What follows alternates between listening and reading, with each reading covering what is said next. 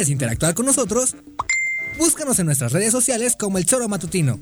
Agréganos en WhatsApp al 777-443-4208. ¿Y por qué no? Sintonízanos desde la página web www.elchoromatutino.com. También puedes llamarnos a cabina al 311-6050.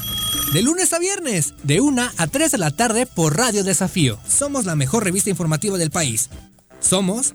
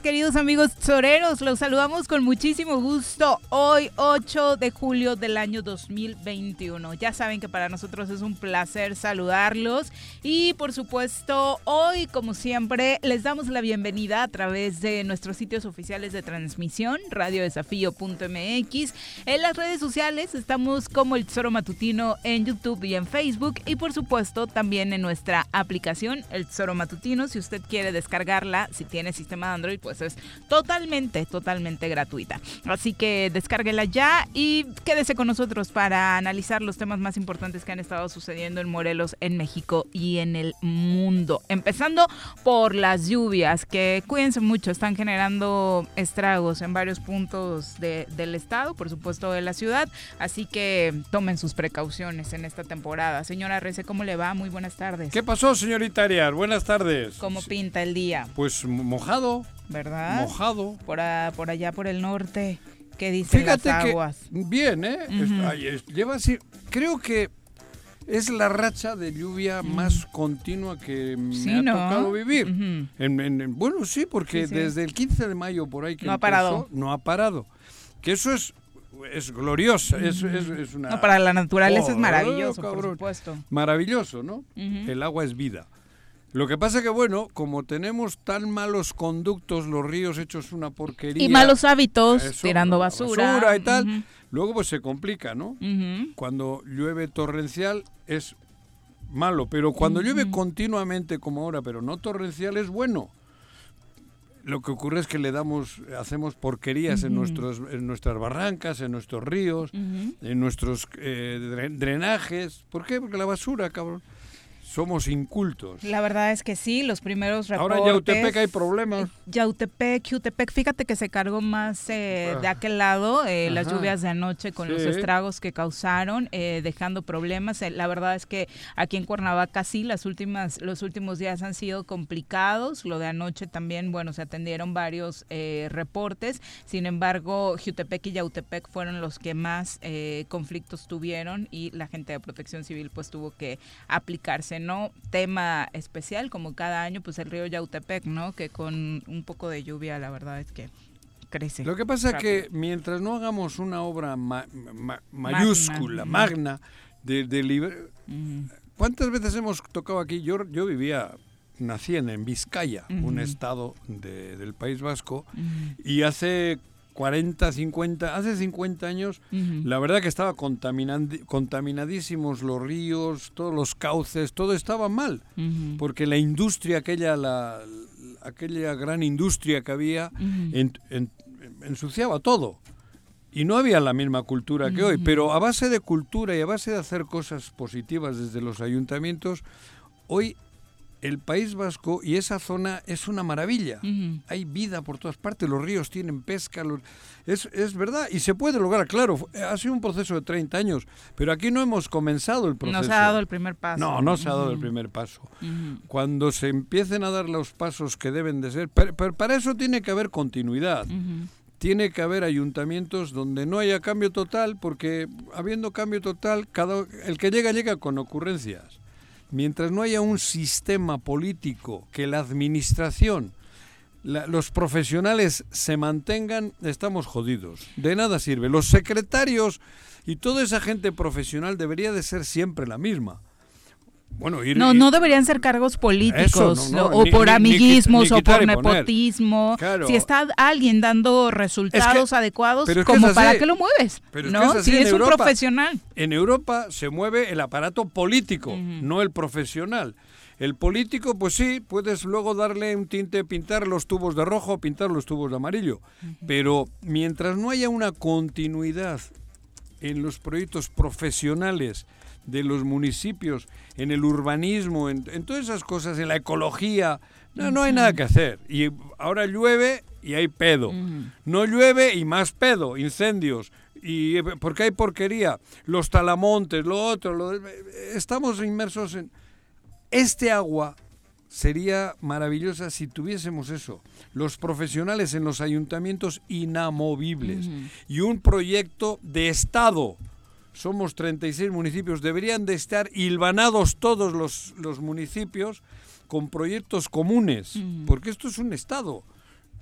Y, mientras no lo hagamos, joder, de Huitzilac hasta Coatlán del Río o hasta Zacualpan o hasta allá, hasta el Cerro del Mono, deberíamos de tener todo un proyecto de, de Estado, hilvanados los municipios con, con, con programas a largo plazo. Porque las afectaciones son para todos. ¿Cuántas veces no, hemos discutido acerca de si la contaminación está en Cuernavaca, saturamos las barrancas de basura? No solamente el problema se queda en Cuernavaca, porque las barrancas obviamente no conocen límites, las barrancas por supuesto contaminadas van y contaminan otros afluentes de agua y bueno, por supuesto, el resto de los municipios del sur termina por tener complicaciones. Entonces se necesita la unidad de todos, pero sí se necesita también un liderazgo, una cabeza que ponga a todos a trabajar por el bien de la entidad. Y en este sexenio, la verdad es que lo hemos dicho en reiteradas ocasiones, no se ve cuando alguien desde arriba pueda unificar y conciliar ¿no? a quienes están eh, gobernando los municipios. Sí, pero no, Porque para empezar ni les habla. No, bueno, pero esto es que hemos ido en decadencia. Mm. Cada vez peor, porque los de antes tampoco. O sea, el estado de Morelos, que es el que nos toca vivir y al que le tenemos un cariño especial, no es de hoy. Mm. joder, cabrón. Las barrancas están hechas mierda mm. desde tiempos atrás. No, no es que Cuauhtémoc Blanco haya sido el causante. Cuauhtémoc Blanco es otra consecuencia de lo mal que estamos llevando el Estado. Es otra barranca contaminada, es otro drenaje sucio.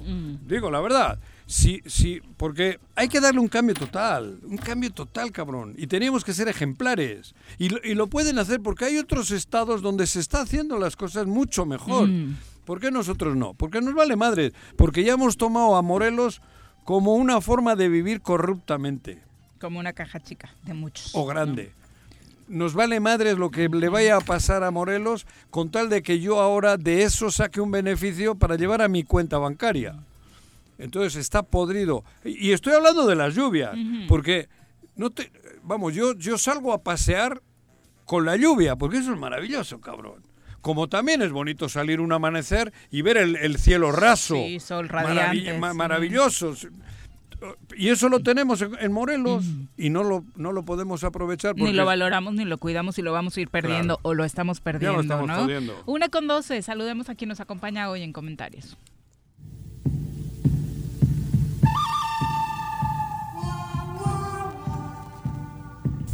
Partiendo desde la ex hacienda, pasando por la parada del 84 y cruzando el puente del pollo llega Carlos Caltenco a la cabina del Choro Matutino.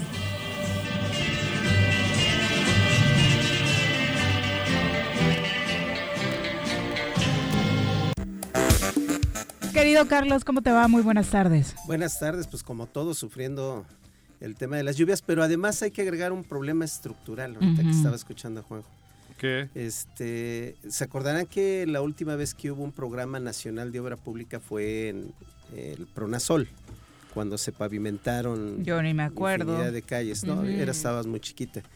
Pero la tecnología existente para los drenajes en ese momento era el tubo de albañal.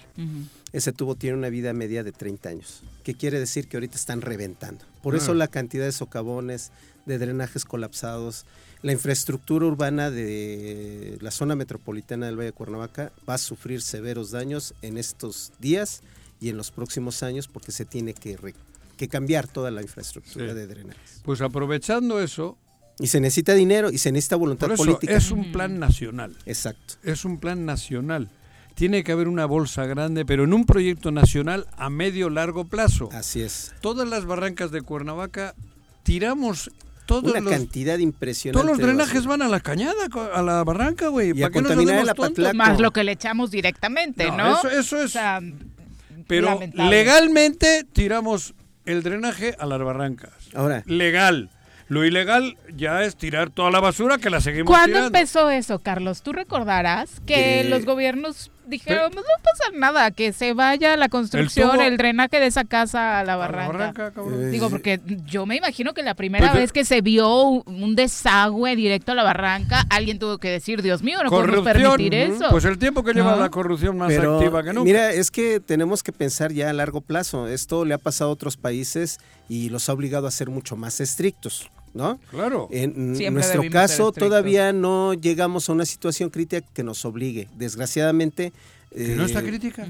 pues, Es que, Carlos. es que hubo, hubo casos de países, por ejemplo, en el norte de Europa, en el que el mar se murió, el mar Báltico se murió. Este, creo que así se llama el mar del norte de Europa, ¿no? Sí. Se murió, literal, no, no pescaban absolutamente nada. Fue porque todas las descargas de los drenajes iban a parar a los ríos y de los ríos al mar. Bueno, pero aquí se ha muerto. Aquí, aquí, aquí sí está muerto. deberemos de tomar conciencia porque toda esa eh, drenaje y basura que tiramos en las barrancas se va a dar al Apatlaco. Y luego el Apatlaco se convierte en el, en el Amacuzac y Ajá. luego el Amacuzac se el junta con el Atoyac y se convierte en el río el que Balsas. desemboca, el Balsas Y luego va a dar al Pacífico. Ajá. Entonces, creo, creo que la gente debe tomar conciencia que, Por eso. que un acto tan irresponsable como poner el drenaje hacia la barranca este, se convierte Pero en un legal. acto que le impacta a todos. A ver, pero el problema es que legal entre comillas, Mm, digo. Ya no. A Fíjate ver. que, a ver, déjame, eh, y lo comentamos aquí hace dos años. ¿Cómo que ya no? Sí, eh, un grupo de usuarios del río Apatlaco se amparó, inició una demanda de juicio de amparo porque eh, basados en el cuarto constitucional, en el derecho a un medio ambiente sano, Sí. y el juez les dio la razón y obligó a los cinco municipios, siete municipios, perdón, que tienen que ver con la cuenca, en donde está desde Huitzilac, Temisco, este, Cuernavaca, Jutepec, eh, Xochitepec, ¿Qué? eh, los obligó a tratar las aguas que se vierten en las Pero barrancas. trataron, les el trataban de problema usted. es que Le dijeron, traten las Está en aguas y les desacato, ¿eh? trataban de usted, señora agua. ¿En qué año fue ¿En eso? hace dos años ¿Pero qué pasó? hay que revisar en qué situación se encuentra esto porque Pero, el a ver, desacato Carlos, de yo me acuerdo que había reglamentos de ese No, es tipo que- desde, ¿qué fue? En el sexenio de Marco Adame, Sergio Estrada, los que inauguraron en el Puente del Pollo esa las plantas planta de cabrón, y tratamiento, las que además otras- están muchas abandonadas, o a media totalmente, operación sí, sí. Por eso, pero ¿de qué te sirve? Eso, si sigue cayendo el agua de los Pues caños. es del- irresponsabilidad de los municipios. Tienen que actuar. Por eso. Tienen que actuar. Yo te puedo asegurar que en, e- en la actual administración en Temisco han dejado de funcionar al menos cinco plantas de tratamiento. Pero las plantas de trata- tratamiento es el resultado final. ¿Por qué tener plantas de tratamiento si el drenaje no debería de ir a las barrancas? De cualquier manera, tiene que ir a algún lado y la tienes que tratar. Ah, pero no la, por eso te, Y pero la no el río. y ya la devuelves al río. Pero ya, por eso. Pero aquí están tratando el agua del río. Sí, es un absurdo. Es un absurdo, eso te digo. Debe de tratarse antes de llegar. Esa- Sí, eso- el primer paso es Y no por ejemplo, contaminar. en la normatividad tengo- tiene que condicionarse. Si, la- si no tiene una salida a una red de drenaje que vaya a una planta de tratamiento, entonces debe tener un biodigestor.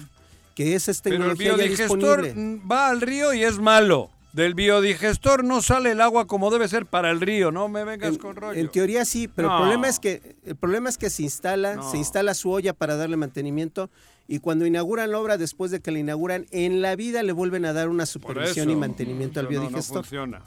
Ese es el no. gran conflicto. pero el problema es ese, que no hay mecanismos. O sea, a muchos municipios les parece más, más fácil eh, pagar la multa que les impone con agua por los derechos de descarga Pero, que, que este, tratar el agua. Es absurdo porque sale más barato tratar el agua. pero el problema es el que todo el mundo sabe.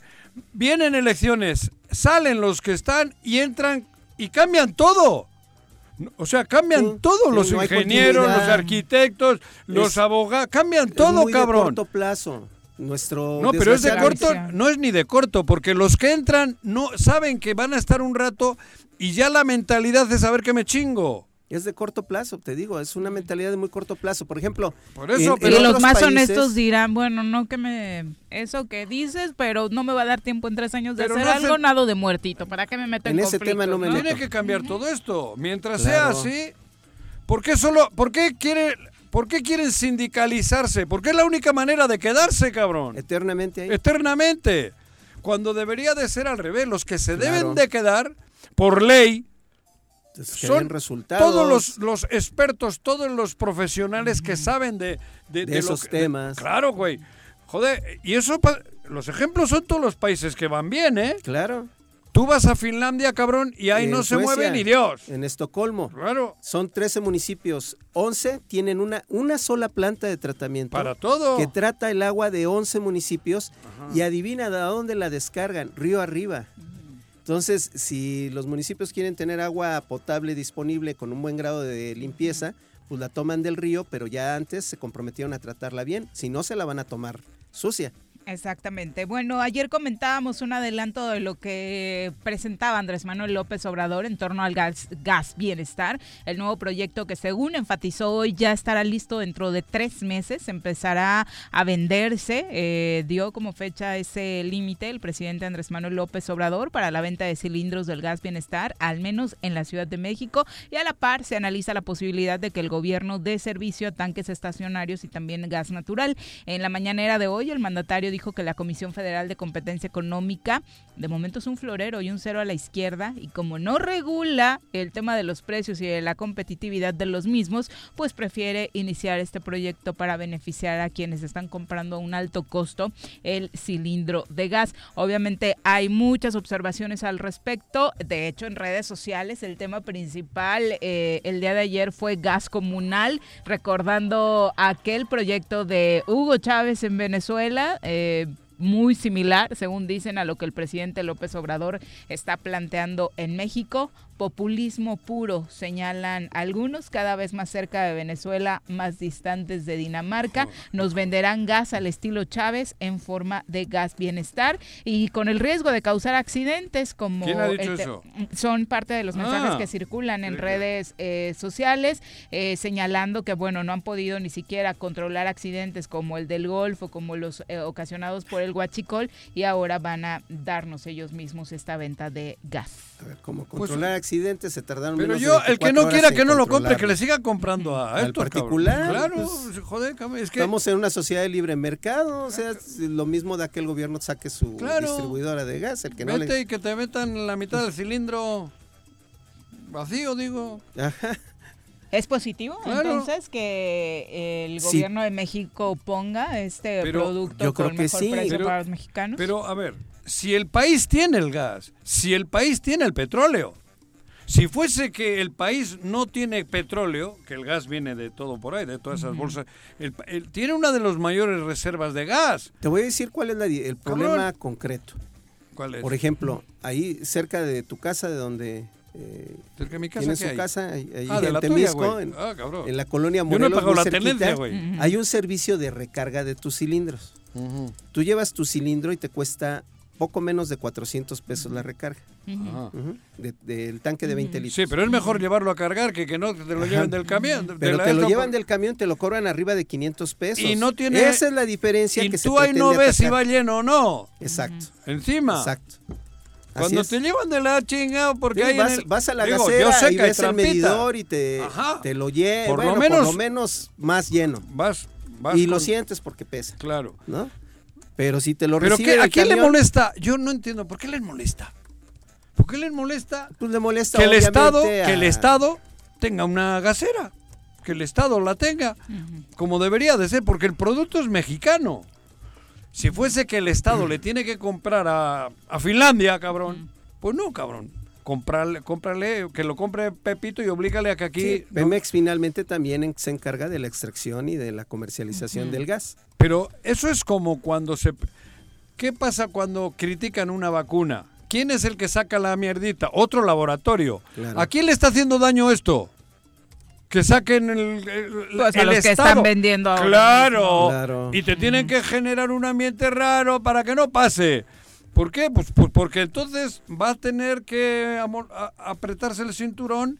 Van a tener que bajar sus precios, señores, Eso. porque dadas las condiciones económicas, pues por supuesto que lleve el nombre que lleve, la gente va a comprar el gas que esté a mejor precio. Claro. ¿no? Esa es una obviedad. Por eso, pero además, si ya desde el Estado te marcan un precio, pues no Pero te no vas lo a poder respetan. No, no, no, hablo con producto ya. Con el producto, si ya el Estado te vende un litro de gas a 5 pesos, pues difícilmente vas a poder darlo a 14, ni a, ni a 8. Vas a tener que dar con todo caso a 6, 6 y medio. Pero ahora no hay, no hay, no hay forma de saber qué, cómo te la dejan caer. Me parece que es buena la medida. Ustedes creo a comprar gas del bienestar, entonces, claro. ¿no?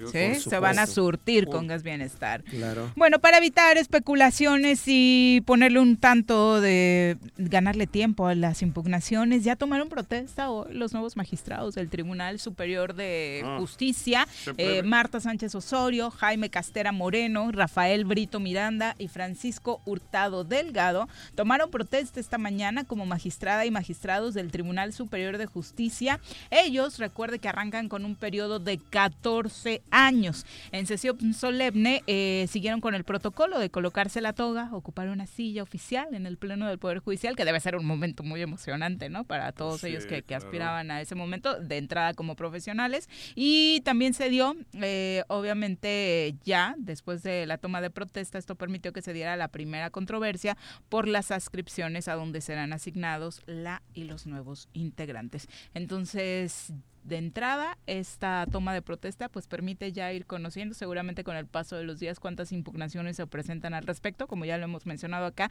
particularmente por el tema de la paridad, ¿no? Quizá fuera el único que pueda este, Aplicar. aplicar, porque en realidad yo creo que El resto, el mm, resto digo, no tendrían- muchos le entraban por ahí al asunto de la sesión del Congreso y la forma en la que se dieron. La verdad es que no, no hay materia, No ¿no? hay Ahí para, creo para que en el de paridad pudiera tener materia, pero finalmente este creo que sorpresivamente llegan también buenos cuadros. ¿Te Yo- parece? Yo ¿Te recuerdo que Francisco, por La verdad es que no he escuchado críticas respecto a los perfiles, ¿eh? No. Sí se ha analizado respecto a la sesión. Alguno de ellos ha estado aquí, Sí, Francisco claro, Hurtado, yo claro, recuerdo que sí. estuvo aquí Sí, en una varias ocasión, ocasiones, es sí, una sí. persona Preparada. En el tribunal este. en Igual el en el caso de Sí, sí, Ertino, sí. digo, Ertino Ertino es un juez sí, colaborador, claro. Imipe, Y creo él que también, son sí, personajes que dan confianza. Y casi todos. Sí. Hasta el Rafael este, ¿cómo se llama? Brito. Brito. Brito. Sí, Sí, decíamos, analizando el perfil de cada uno, más allá de las suspicacias o análisis políticos alrededor, el perfil como tal, la verdad es que no hay como por dónde criticarle a los nombramientos, ¿no? Creo que atrás más bien hay un trasfondo político que tiene que ver, eh, como siempre ocurre, desgraciadamente y todavía ocurre, a quién le deberían el favor, a qué legislatura le deberían el favor de la designación. Pues Pero eso van. es lo de fondo, Estos ya se van. Esos ya se van. y- Ya no le van a deber nada. exactamente, entonces yo creo que eh, desde mi Al punto de final vista, está bien. salió bien. Digo, al final está bien. Digo, ¿por qué? Qué mal y que se ojalá que tanto. cumplan con esta tarea que me parece que es importante que marque también el Tribunal Superior de Justicia de desmarcarse del resto de los poderes, no solo del legislativo, Claro. ¿no? Y mantenerse con un trabajo Autónomo. muy firme, autónomo y entregándole resultados positivos en términos de justicia a la ciudadanía, que es lo único que esperamos, ¿no? E, e ir regularizando la parálisis que se generó tras, tras la pandemia. Creo que además hay una, hay una cuestión de que se resuelve un vicio de origen. Recordemos la reforma que hizo la legislatura pasada en el tema de los 20 años. Ujú. Sí, que eso ya- Entonces, Claro. se corrige y ellos designan ahora de acuerdo a como está establecido de una forma constitucional y creo que eso le eh, endereza el tema, ¿no?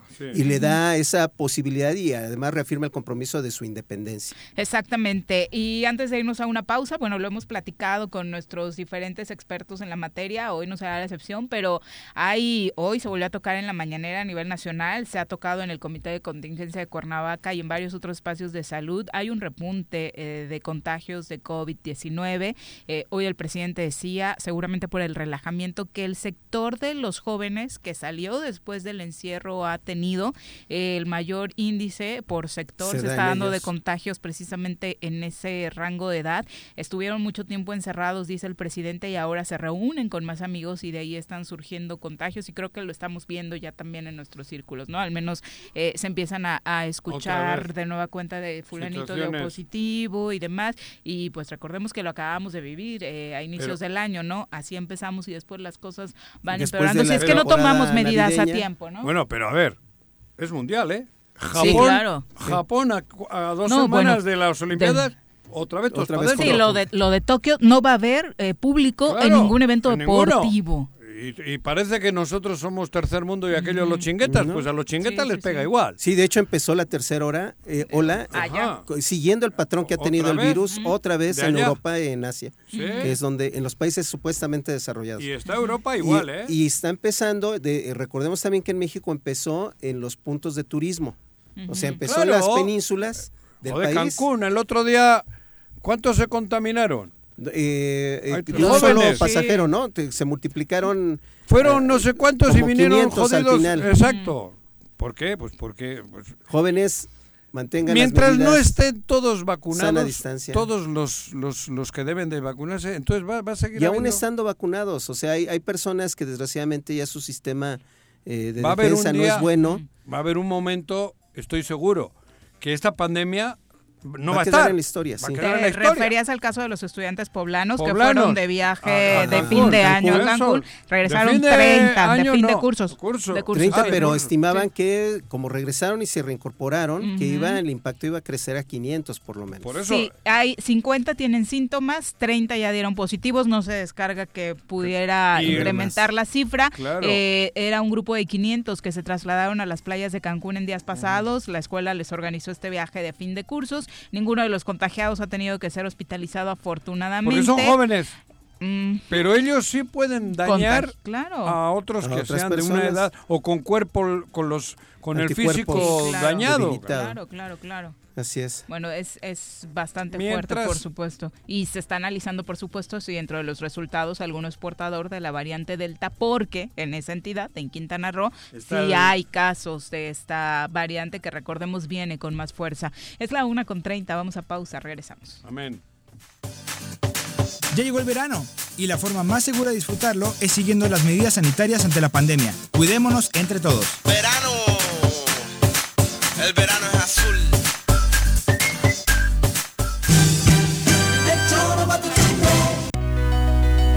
En Morelos las y los diputados están cumpliéndole a la ciudadanía. Aplicamos políticas de austeridad y racionalidad del gasto y ya logramos saldar la deuda de 82 millones de pesos que nos heredó la legislatura anterior. Con acciones responsables, Morelos avanza. 54 legislatura. Congreso del Estado de Morelos. Copicopias Cuernavaca. ¿Necesitas imprimir? No busques más. Copicopias es tu mejor opción. Somos los expertos en publicidad, impresiones, fotocopiado y diseño web. Te ayudamos con tus tarjetas, volantes, lonas, escaneo, sublimado, vinil, playeras y mucho más. Visita nuestro catálogo y agréganos en WhatsApp al 777-349-5053 o llámanos al 777-244-4232. Encuéntranos en San Cristóbal número 3, Colonia San Cristóbal, en Cuernavaca, Morelos.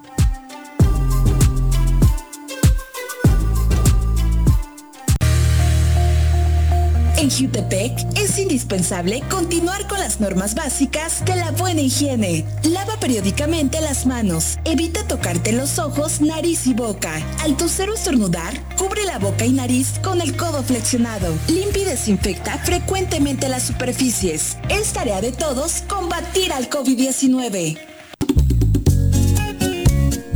Cafetería, tienda y restaurante, punto sano. Contamos con comida vegana y vegetariana, porque nos preocupamos por tu salud.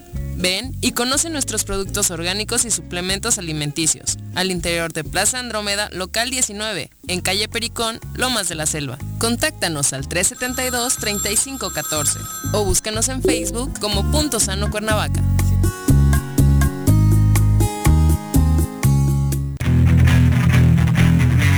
¿Te gustan los caballos?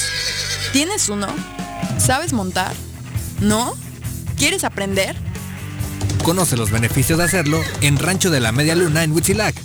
Contáctanos al 777-155-1062.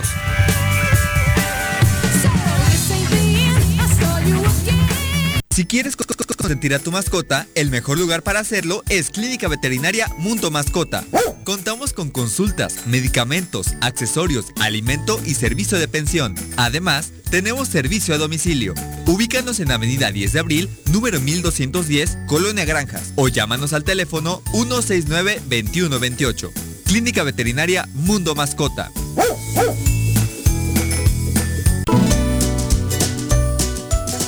Importa el color del semáforo, debemos seguir protegiendo nuestra salud ante el COVID-19. Aunque estés vacunado, mantén el uso del cubrebocas en todos los espacios compartidos. Te cuidas tú, nos cuidamos todos. Ayuntamiento de Cuernavaca.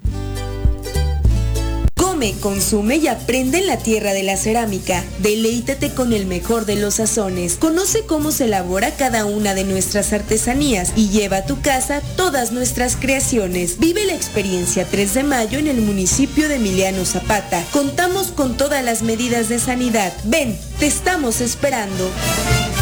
Ahí viene una ola. Ahí viene otra ola.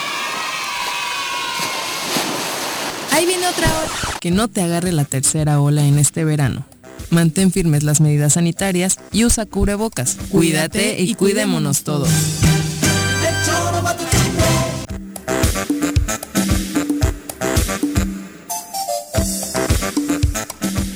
Con 34 de la tarde, gracias por continuar con nosotros. Vamos a saludar con muchísimo gusto a través de la línea telefónica a nuestro compañero Omar Ocampo, quien nos tiene detalles sobre todo lo que pues se ha dicho eh, tras la toma de protesta de los cuatro nuevos magistrados y particularmente a dónde fueron asignados. Por ejemplo, llamaba la atención qué pasaría con Cuautla, que es eh, donde se encuentra el mayor rezago en expedientes judiciales. ¿Cómo te va, Omar? Buenas tardes.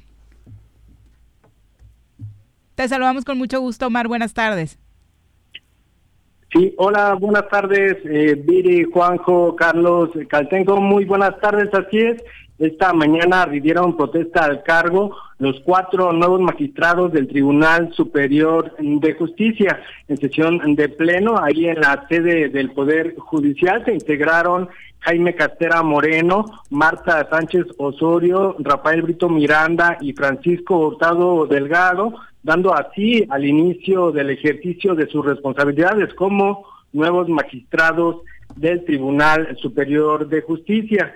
Hay que recordar que Jaime Castera entra en el relevo de María del Carmen Verónica Cuevas López, la controvertida magistrada que fue hasta hace algunos meses la presidenta del Tribunal Superior de Justicia. En el caso de Rocío Baena, entra por Marta Sánchez Osorio y también el ahora magistrado Rafael Brito entra por José Valentín González y en el caso de Francisco Hurtado entra por Miguel Miguel Ángel Falcón Vega.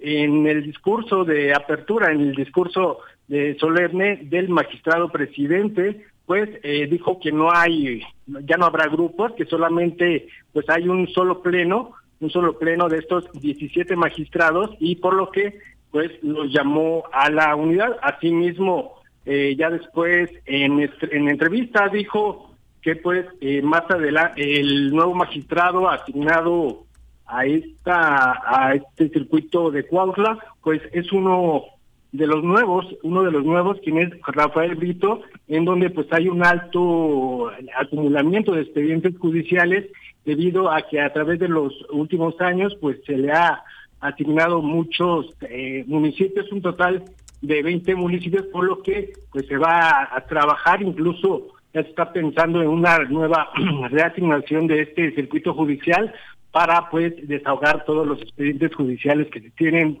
ahí en este nuevo circuito, en este circuito judicial.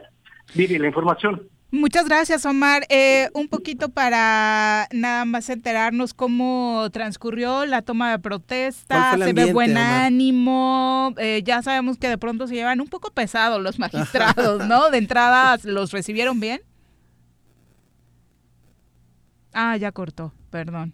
Eh, se, se, se, cortó por ahí la transmisión, muchas gracias a, Omar. De pronto las imágenes que nos llegaban eran como de cordialidad, obvio, es el primer día, ¿no? Es cuando llegas el primer día de clases.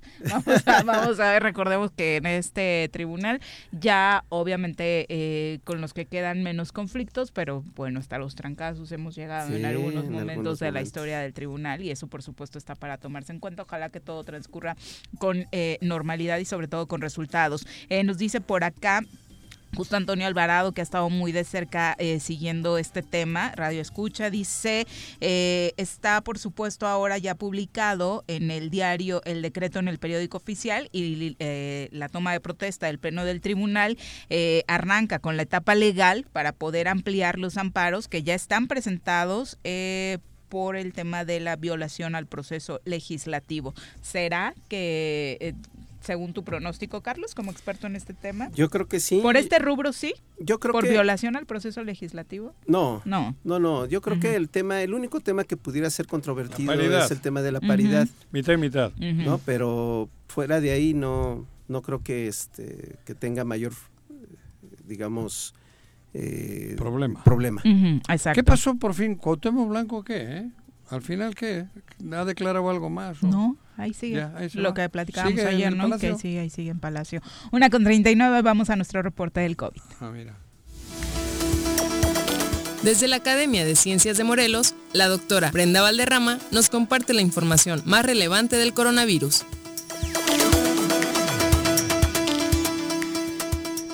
Doctora, ¿cómo te va? Muy buenas tardes.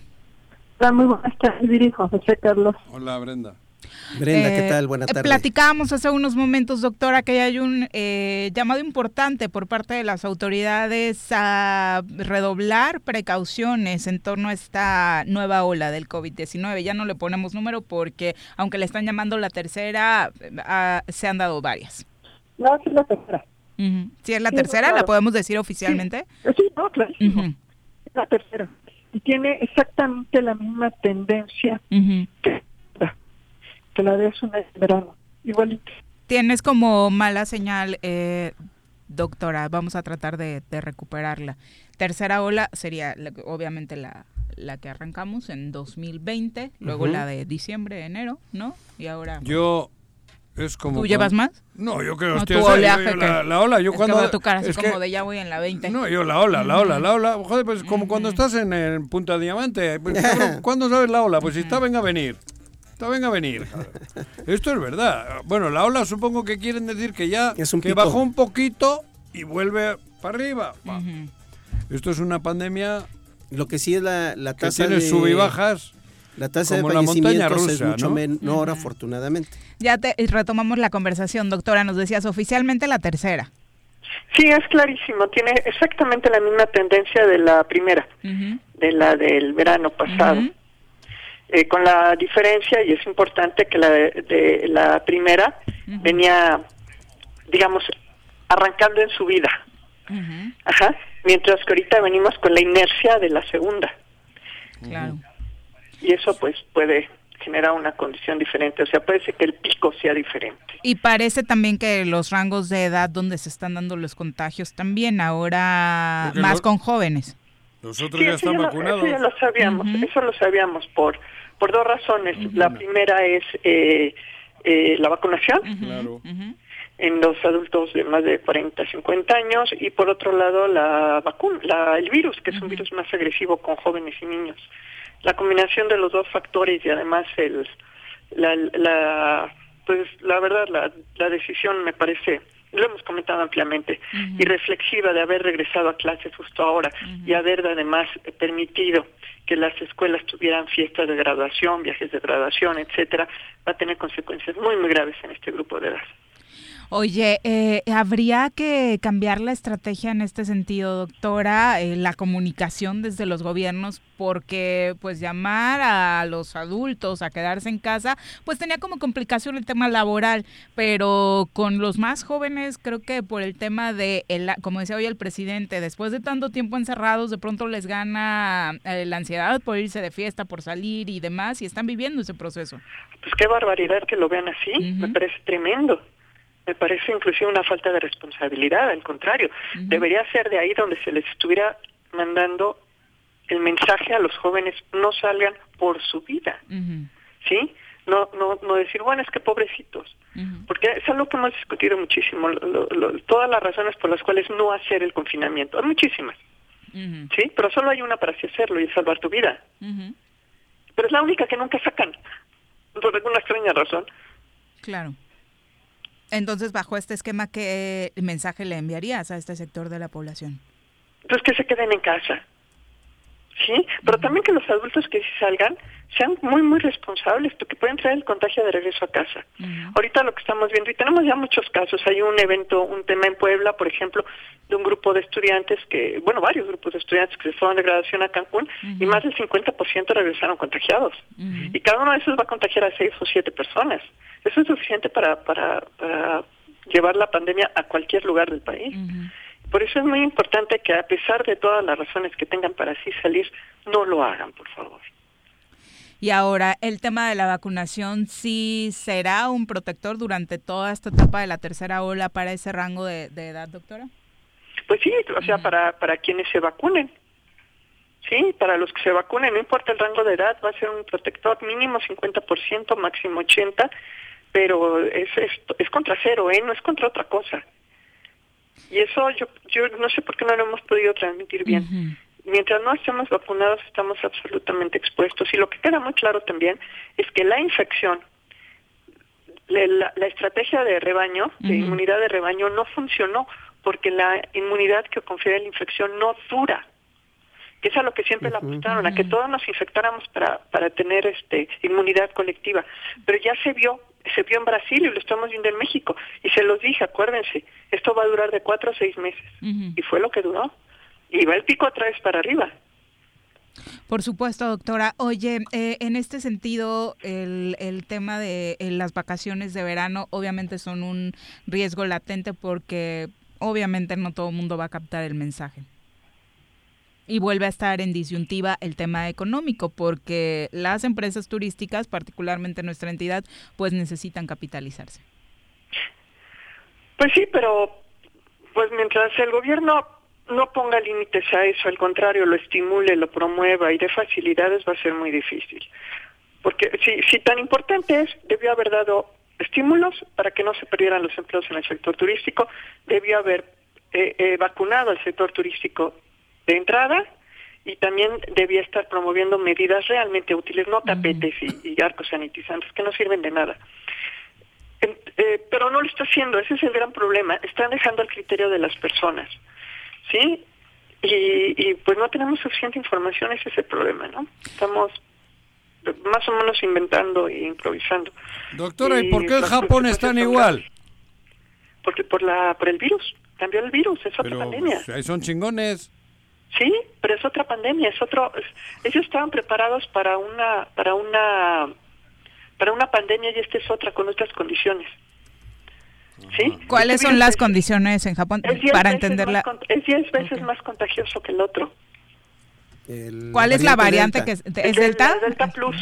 ¿Delta ah, Plus? Ya es la Delta Plus. La que tenemos es la Delta Plus. Es 10 veces más contagiosa que la variante original. Entonces, todas las medidas preventivas que funcionaran, funcionaban contra la variante original, ya, ya el virus se saltó la barrera. Pero bueno, entonces... Porque Japón le funcionó muy bien con el virus original, ¿eh? Sí, lo que cambió fue el virus, no Japón.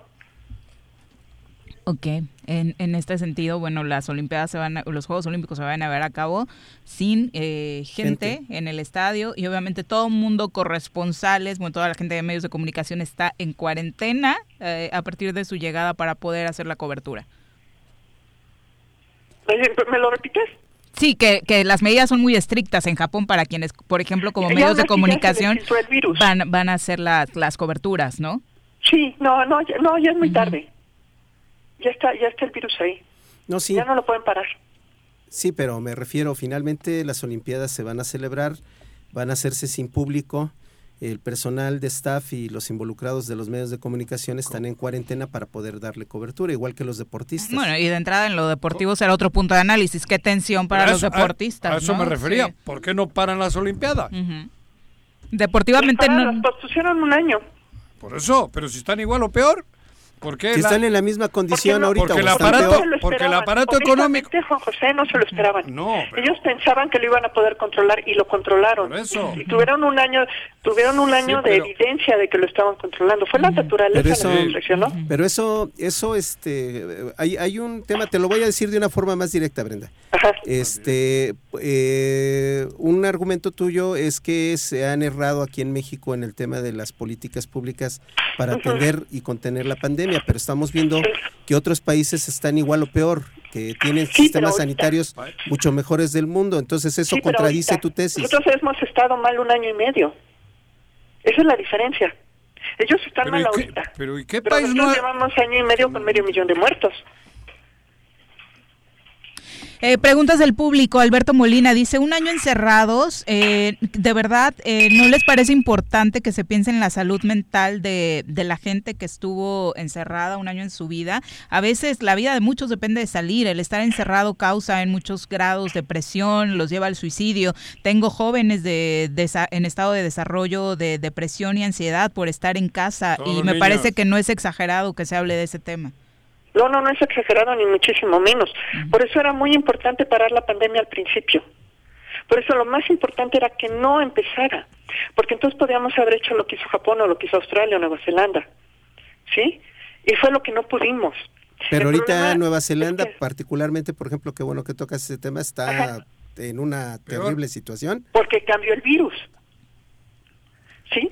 O sea, todas Pero las eso es inevitable, ¿sí me explico? O sea, Es finalmente como lo si que se... tienes una portería, ¿sí? Y la portería, eh, la portería tiene este cierto tamaño de, de, de malla, ¿no? Y es para que no se pase el balón. Y lo que cambió fue el balón. O sea, Más grande. Y Japón y Australia iban bien con el virus original y lo demostraron, año y medio con un buen control. Y otros países, muchísimos países, tuvieron un mejor control. El problema es que ahora lo que cambió fue el balón. Es un balón mucho más chiquito que se pasa por las mallas. Ah, ok. ¿Sí? Entonces, si nosotros no pudimos con un balón grande, imagínate con un balón chiquito. No, y menos con un portero malo. Oye, doctora, más preguntas del público. Dice, ¿las variantes Delta podrían llegar a infectar a los que ya están vacunados?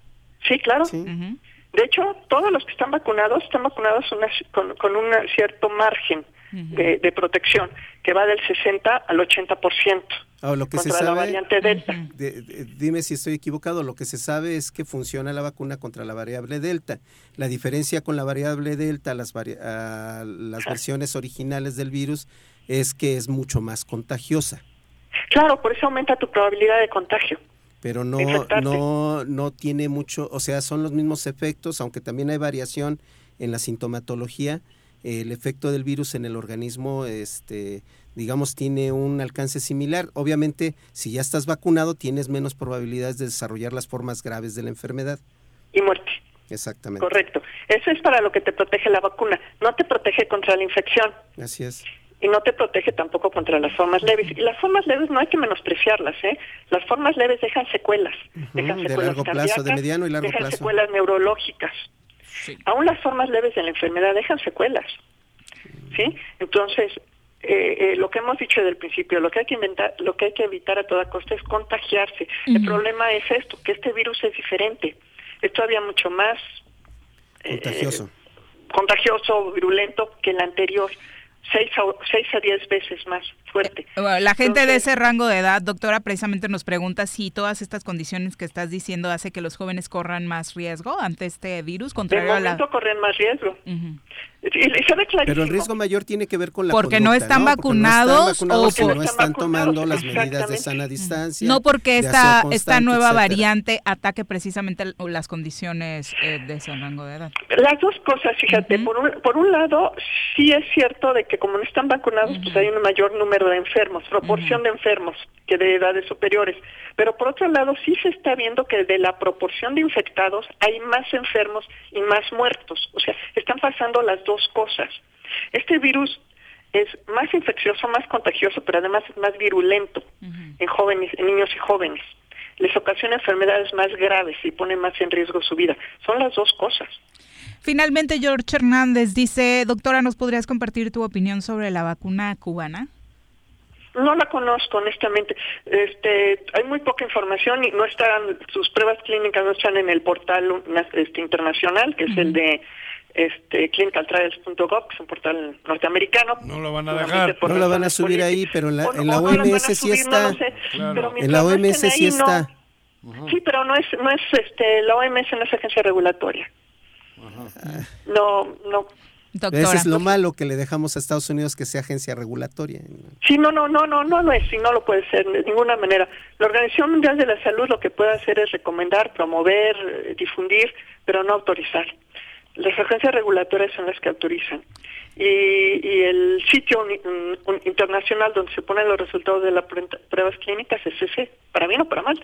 Pero están todas, ¿eh? las rusas, todas. Todas menos Cuba, que es la que está bloqueada. Doctora, sí, muchas pero no gracias. sé si es porque no quisieron, honestamente. Ay, sí te la debo. Gracias por la Porque el, el, el, el producto sí está registrado en el portal, pero no he visto yo los resultados de las pruebas clínicas, que es diferente. Ok. Doctora, muchas gracias por la comunicación. Muy buenas tardes. ¿De qué? Y síganse cuidando.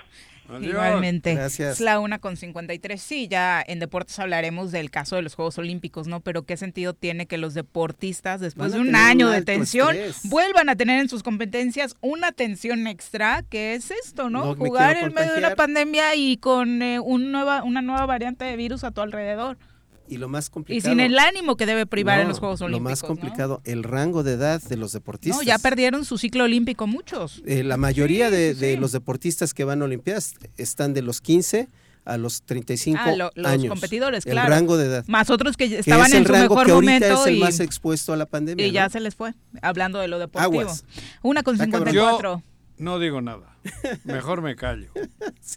Porque Japón está de la chingada y es Nueva el primer mundo. muy Nueva mal. Zelanda. Nueva Zelanda y Nueva Se- Madre. se ufanaban de que Estado de en emergencia de nueva cuenta. Pero Sí. Contradice la tesis, pero bueno. Una con 54. Volvemos. Hay cámaras. Sí paso, sí paso, está el verde.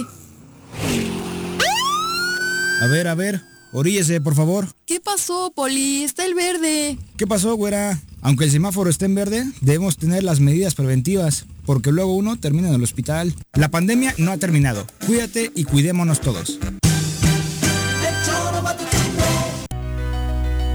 En Morelos las y los diputados están cumpliéndole a la ciudadanía. Aplicamos políticas de austeridad y racionalidad del gasto y ya logramos saldar la deuda de 82 millones de pesos que nos heredó la legislatura anterior.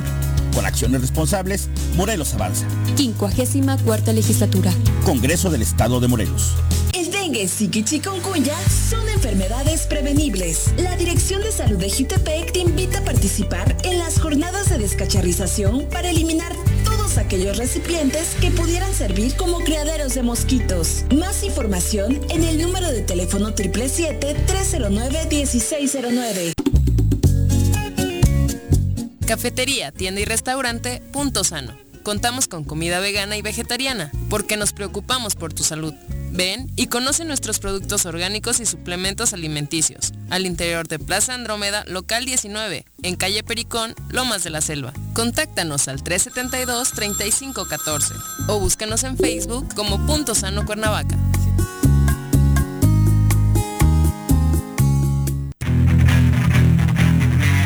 ¿Te gustan los caballos? ¿Tienes uno? ¿Sabes montar? ¿No? ¿Quieres aprender? Conoce los beneficios de hacerlo en Rancho de la Media Luna en Huitzilac. Contáctanos al 777-155-1062.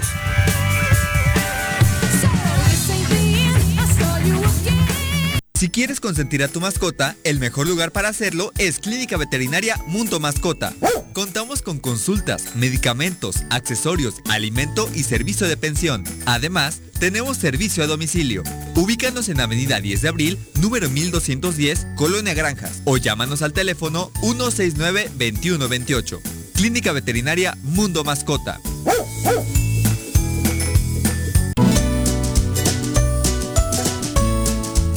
La temporada de lluvias ha iniciado. No tienes basura sobre calles y avenidas. Juntos podemos prevenir inundaciones y encharcamientos evitando taponar las rejillas de la red pluvial de la ciudad. Mantente atento a las recomendaciones de la Subsecretaría de Protección Civil. Cuernavaca limpia, ordenada y verde es tarea de todos. Ayuntamiento de Cuernavaca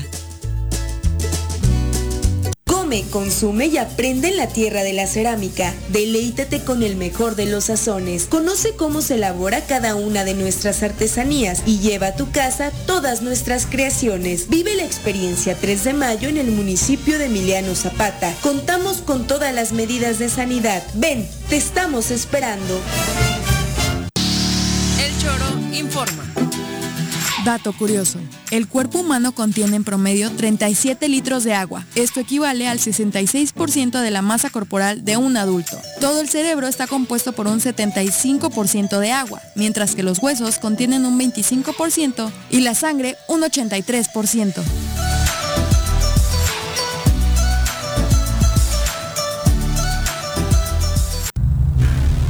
¿Te gustó estar un año encerrado en casa?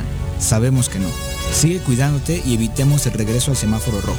Lava tus manos, usa gel antibacterial, mantén sana distancia y utiliza cubrebocas. Cuidémonos entre todos.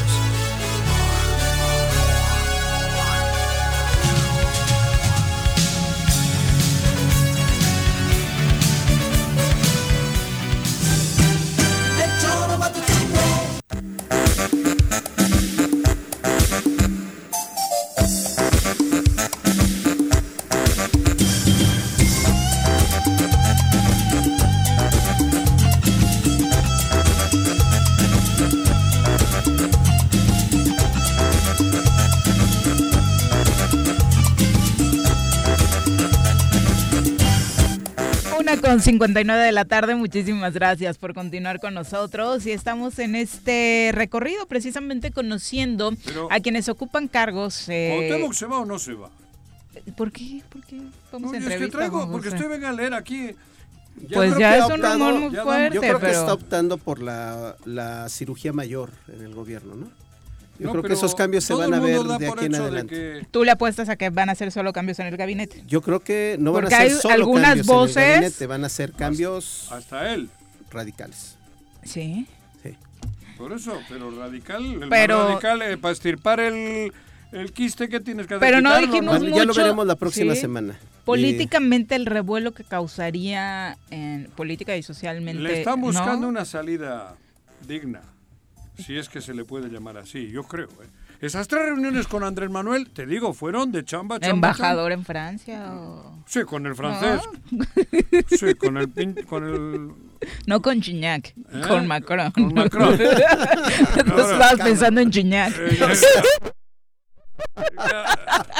¿Te imaginas? Ya, entrevista, en, en por París, favor, pónganse la... serios, que tenemos en la línea telefónica al nuevo magistrado del Tribunal Superior de Justicia, Francisco Hurtado, a quien saludamos con muchísimo Hombre, gusto Paco. en este espacio. Muy buenas tardes, magistrado. Distinguido Juanjo, Viri, Carlos, qué gusto saludarlos y permitirme a través de este medio también salu saludar a su prestigiado auditorio, a sus órdenes. Primero, muchas felicidades. Sí, eso. La verdad es que hemos analizado los perfiles de quienes llegan al Tribunal Superior de Justicia y lo decíamos en, en tu caso en particular, que no hay peros en torno Al a la, a la designación, ¿no? Cumples cabalmente con, con creo, el Los perfil, creemos el perfil que se necesita para cumplir con esta misión. En efecto, eh, eh, pues el Congreso del Estado de Morelos tuvo bien hacer la designación a, a favor de su servidor y por supuesto que soy una persona elegible en todos los aspectos. Creo que en el aspecto social, pues soy conocido, eh, soy gente de, de Morelos, gente nacido en, en Tejalpa, para ser precisos. gente que soy una persona que me he desarrollado en el ámbito profesional con una licenciatura en Derecho, con maestría en Procuración y Administración de Justicia, con maestría en Derecho Electoral, con maestría en Argumentación Jurídica, con un doctorado en Ciencias Políticas y otras más. Eh, el- la experiencia pues la he vivido en el Tribunal Electoral del Estado también con cinco años de experiencia de ma- un ma- una magistratura y dos años de presidente del tribunal. Eh, creo que cuento con los principios básicos de impartición de justicia, como es la imparcialidad, la legalidad, la capacidad, la imparcialidad, la objetividad, y pues lo único que no tengo, lo dije hace unos momentos en el Pleno del Tribunal eh, de Superior de Justicia, lo único que no tengo es miedo. Mm, ese es un buen síntoma, porque la misión que se tiene en este cargo, por supuesto, en torno a la impartición de justicia, viviendo los tiempos que estamos viviendo, parecería inevitable no tenerlo, Francisco. Cierto, es de riesgo. Sin embargo, pues eh, en primer lugar, pues también quiero aprovechar este espacio para agradecer al fiscal general del Estado, al doctor Uriel Carmona, quien también me abrió el espacio, eh, la oportunidad de estar en la Secretaría Ejecutiva de la Fiscalía General del Estado, en la cual pues también no es cosa menor, es de alta responsabilidad y que pues de cierta forma pues me fue la introducción, puedo decirlo así, al tema de ver el proceso de cómo es la justicia, ¿no? En primer lugar pues la procuración y ahora la impartición. En este sentido, ¿qué significa este momento para ti? Como mencionabas dentro de tu currículum, has ocupado cargos importantes, pero ¿por qué buscar ser magistrado eh, profesionalmente? Mira, en primer lugar, pues eh, siempre un profesionista busca la forma de devolver un poco a la sociedad.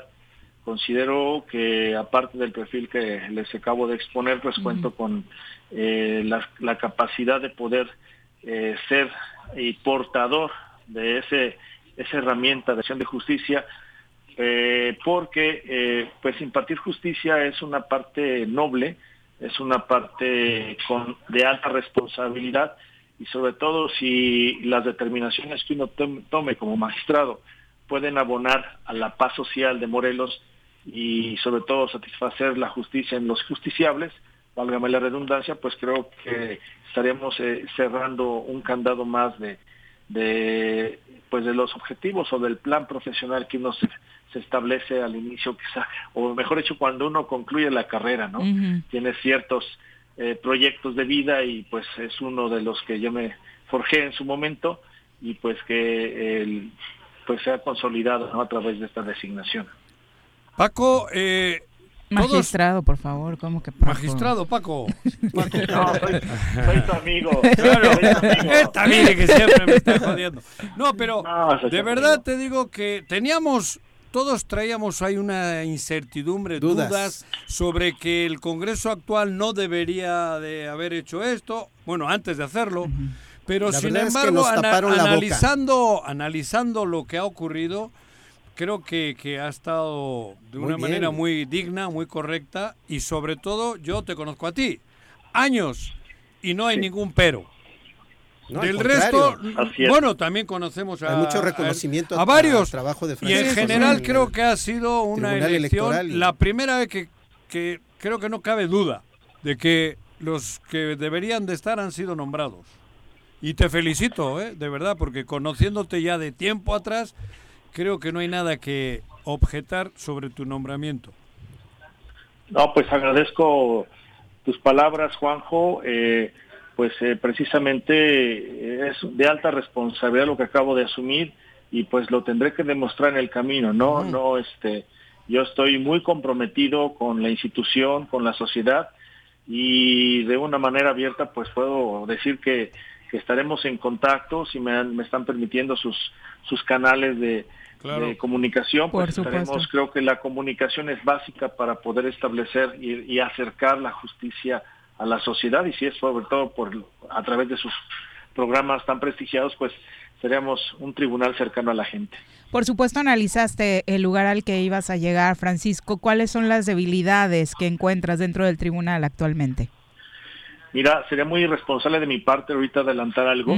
Eh, tengo unas horas que me acaban de, de tomar la protesta en el, en el, en el pleno del tribunal y por lo tanto pues tendría que yo conocer para poder hacer un diagnóstico y dar con responsabilidad y responder tu pregunta. En este caso, ¿dónde, dónde vas a estar? ¿Dónde eh, te tocó? Bien, eh, por precisamente hace rato en el pleno se designó eh, para que su servidor esté en el segundo circuito que está ubicado en el municipio de Jojutla y que estaré eh, a cargo de la ponencia número 13. eh, acompañado en la sala con la magistrada Elda Flores León, que es de la ponencia 5, y la magistrada Leticia Taboada Salgado. Perfecto. Eh, dentro de, las cosas, por supuesto, que se mencionaron, incluso previo a los nombramientos, ¿es eh, el tema de la corrupción el principal rival a vencer?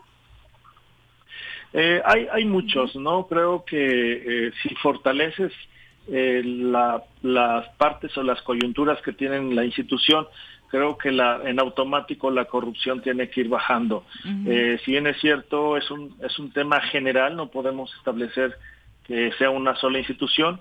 Eh, creo que es un cáncer que nos está haciendo mucho daño a todos y a todas y es precisamente uno de los objetivos, ¿no? En conjunto con pues con los demás compañeros y compañeras, porque recordemos que ese es un tema colegiado, no es un tema unilateral, son decisiones colegiadas, pues eh, tener ese, esa recuperación de la confianza, ¿no? De la, de la sociedad hacia la institución. Francisco, por muchísimas... Sí, Una última pregunta, Francisco. Eh, sí. El tribunal particularmente ha atravesado por un proceso crítico. Creo que la llegada de ustedes eh, cuatro va a sanear en buena medida este, eh, y sobre todo recuperar el prestigio de la institución, porque nosotros aquí en la mesa lo platicábamos hace un año, por ejemplo, esta confrontación y división que se reflejaba en, en el mismo tribunal. Creo que esto es positivo. ¿Tú cómo lo estás viendo? Digo, sé que acabas de llegar, pero ¿cómo lo estás viendo? Sí, en este caso este, lo vivimos hace rato en pleno y, lo expresé, de hecho, cuando me dieron el uso de la voz, que el disentir es una de las partes fundamentales en los debates eh, de colegiados y sobre todo la confrontación de ideas para llegar a acuerdos precisamente eh, creo que es lo más importante. El hecho de que uno disienta y tenga que no coincidas con alguna una persona no deja de que sea tu amigo o tu amiga o tu compañero de trabajo. Creo que mientras existan los valores, eh, la prudencia, la templanza, creo que podremos construir precisamente esa, esa relación institucional entre las compañeras y compañeros y, creo que esta nueva integración que hacemos de los cuatro compañeros, que es la, la magistrada Marta Sánchez, el magistrado Rafael, el magistrado Jaime Castera, creo que va a oxigenar precisamente el tema de que estás mencionando. Es, es bueno, es bueno para la institución y es bueno para el Estado. Perfecto, pues muchísimas gracias y de nueva cuenta felicidades. Al contrario, Viri, Juanjo, Carlos, un fuerte abrazo. Recíbanlo de, con mucho cariño y respeto. Otro de regreso. Gracias. Todo el éxito. Igualmente. Gracias. Buenas tardes. Son las 2 con 9 de la tarde. Nos vamos a nuestra siguiente pausa. Regresamos con mucho más. Ahí viene otra ola. Ahí viene otra ola. Que no te agarre la tercera ola en este verano. Mantén firmes las medidas sanitarias y usa cubrebocas. Cuídate y cuidémonos todos. En Morelos las y los diputados están cumpliéndole a la ciudadanía. Aplicamos políticas de austeridad y racionalidad del gasto y ya logramos saldar la deuda de 82 millones de pesos que nos heredó la legislatura anterior. Con acciones responsables, Morelos avanza. 54 legislatura. Congreso del Estado de Morelos. Copicopias Cuernavaca. ¿Necesitas imprimir? No busques más. Copicopias es tu mejor opción. Somos los expertos en publicidad, impresiones, fotocopiado y diseño web. Te ayudamos con tus tarjetas, volantes, lonas, escaneo, sublimado, vinil, playeras y mucho más. Visita nuestro catálogo y agréganos en WhatsApp al 777-349-5053 o llámanos al 777-244-4232. Encuéntranos en San Cristóbal número 3, Colonia San Cristóbal, en Cuernavaca, Morelos.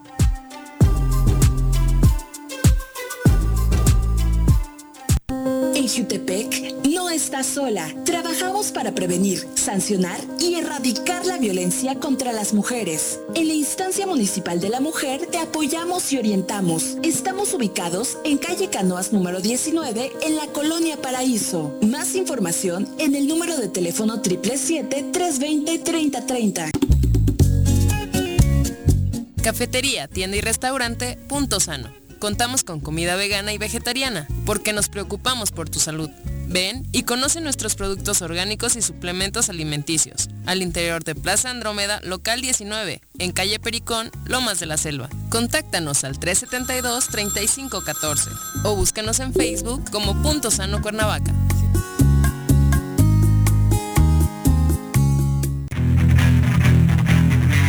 ¿Te gustan los caballos? ¿Tienes uno? ¿Sabes montar? ¿No? ¿Quieres aprender? Conoce los beneficios de hacerlo en Rancho de la Media Luna en Huitzilac. Contáctanos al 777-155-1062.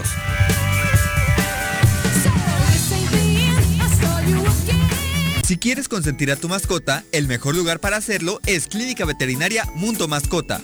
Contamos con consultas, medicamentos, accesorios, alimento y servicio de pensión. Además, tenemos servicio a domicilio.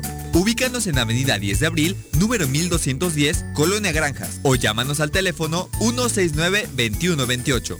Clínica Veterinaria Mundo Mascota.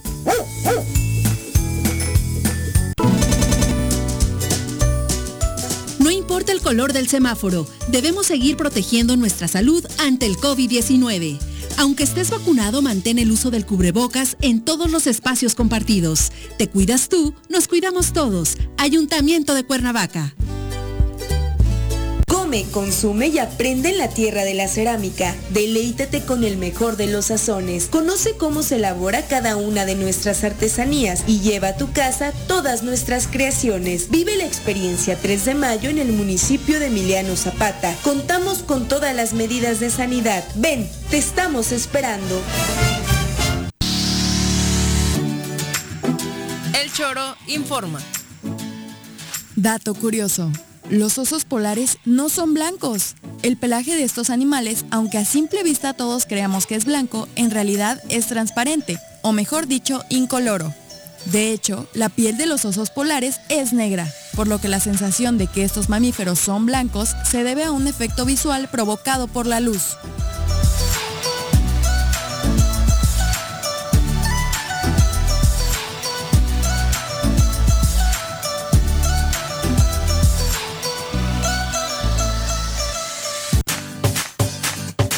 Ya llegó el verano y la forma más segura de disfrutarlo es siguiendo las medidas sanitarias ante la pandemia. Cuidémonos entre todos. Verano. El verano es azul.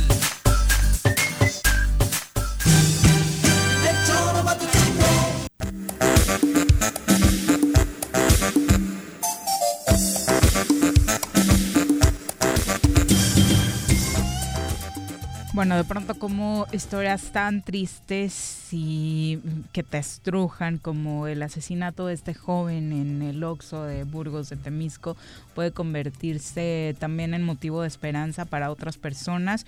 Justo eh, este joven de 24 años de edad, víctima de la violencia en Morelos, eh, era donante de órganos. Eh, su muerte desafortunada y terrible, por supuesto, y que nos llena de miedo, porque no hay otra forma de decirlo, porque ¿no? cualquier día nos paramos ahí. Claro, ¿cuántas veces no lo hemos no hecho, lo hemos no? hecho pararnos ahí en el Oxxo a comprar. Exactamente. eh, dentro de, de lo que se pudo rescatar de positivo de esta tragedia, su muerte ayudó a más de 100 pacientes. Personal del IMSS en Cuernavaca logró la procuración del corazón, del hígado, de los riñones, de las córneas, eh, así como piel y tejido músculo esquelético para poder ayudar a más de 100 personas. Wow. Me parece que si este tipo de historias no nos motivan también para decirle mismo. a nuestros familiares que somos donantes, porque en cualquier momento puede, puede suceder, pues por supuesto no, no entendería que lo va a hacer, ¿no? Es creo que una, una nota que llena de esperanza a muchas personas que han estado durante muchos años Esperando. esperando una solución para sus problemas de salud. Así que bueno, es una gran motivación, me parece, para que nos animemos, porque se trata de eso, ¿no? De decirle a los familiares de si algo pasa, yo, yo sí quiero, ¿no? Que, que donen, o, o tu tarjetita, O sumarte, ¿no? Eh, siempre a, a estas campañas. Son las 2.16, vamos a saludar con muchísimo gusto a través de la línea telefónica al diputado electo Agustín Alonso, a quien saludamos con muchísimo gusto. ¿Cómo te va, Agustín? Muy buenas tardes. Hola Viri, muy muy buenas tardes. Te saludo con mucho respeto y cariño. Me dicen también que está Carlos, ¿no? Por ahí. Carlos Amigo, ¿cómo Caltenco, estás? sí. Sí, sí, anda por acá en cabina. Un fuerte abrazo. Igualmente ya. Gusto en saludarles. Igualmente.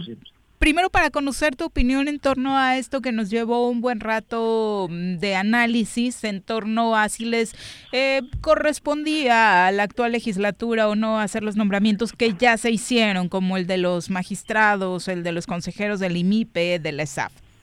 Como diputado electo, ¿qué, qué sensación te deja esta decisión? Pues bueno, hace 10 eh, días, días hicimos una postura fuera de la sede del Congreso del Estado. Nos queda muy claro, ¿no? Que era un tema más político-moral, a lo cual lo cual hicimos, porque si bien es cierto les correspondía en tiempo, ¿no? También, si bien es cierto, en algunos nombramientos hay procedimientos como cuestiones de amparo que están en proceso y que creímos que no era viable poder designar, pero bueno, así lo eligieron los hoy diputados, lo que causa mucha rareza. Digo rareza para los que, estamos en política, sabemos perfectamente a qué, a qué nos referimos con la rareza, ¿no?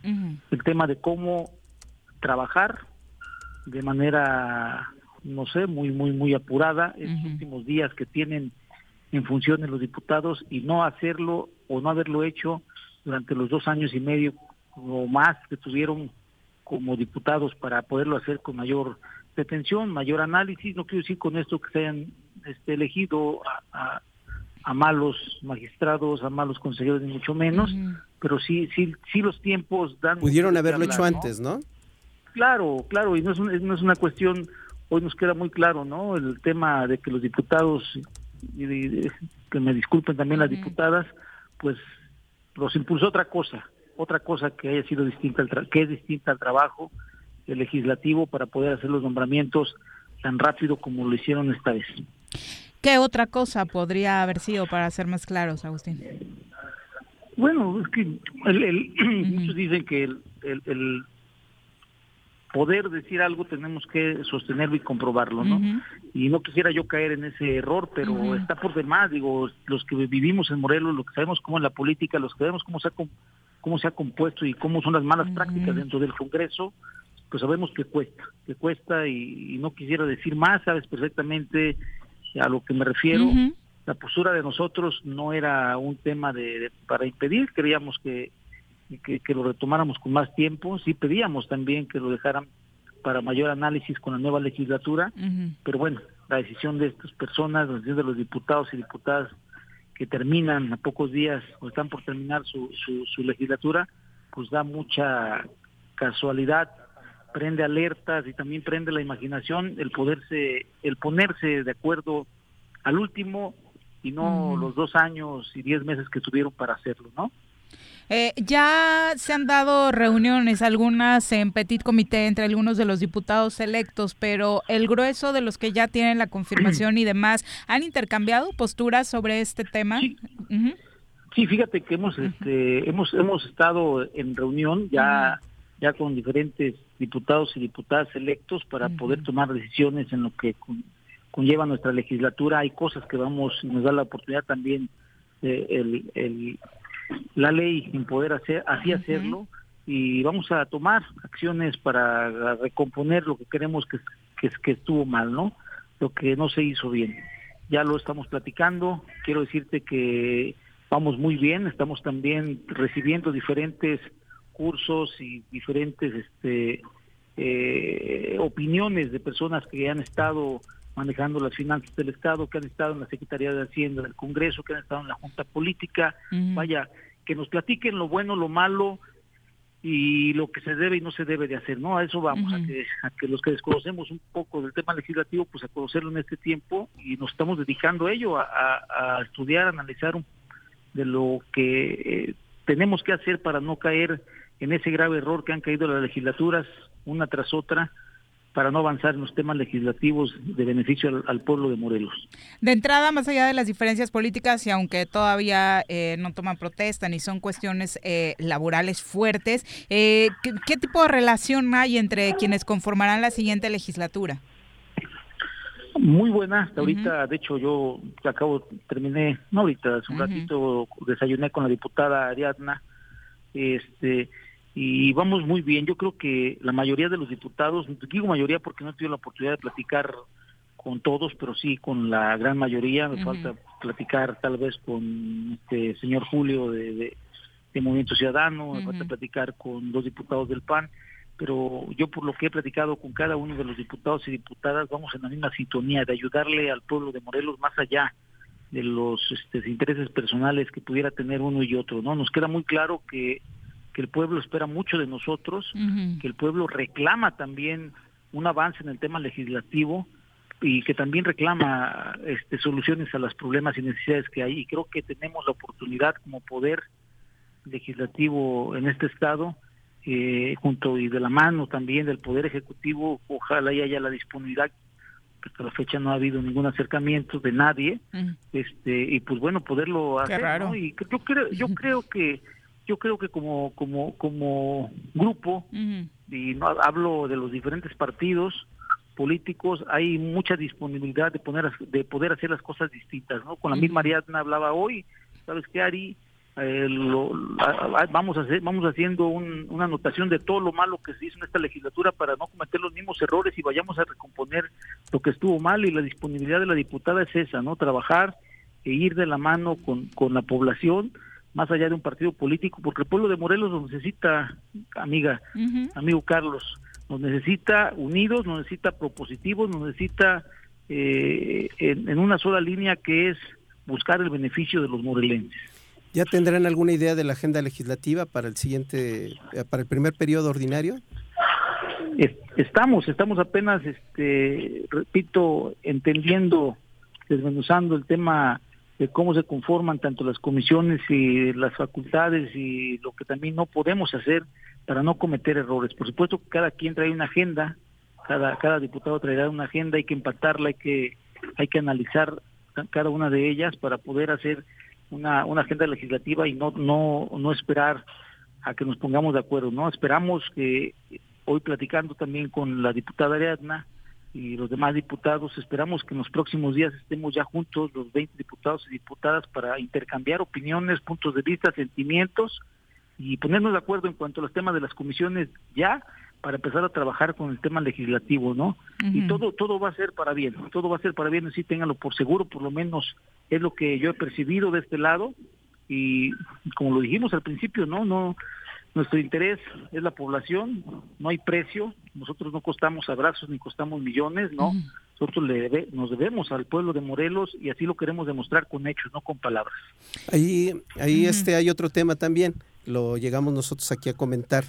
el presupuesto, por ejemplo, del Congreso del Estado de Guerrero es equivalente al presupuesto del Congreso del Estado de Guerrero del estado de Morelos, perdón, es equivalente al del estado de Guerrero, tienen más o menos los mismos 480, 500 millones de pesos, pero el, el Congreso de Guerrero tiene 46 diputados.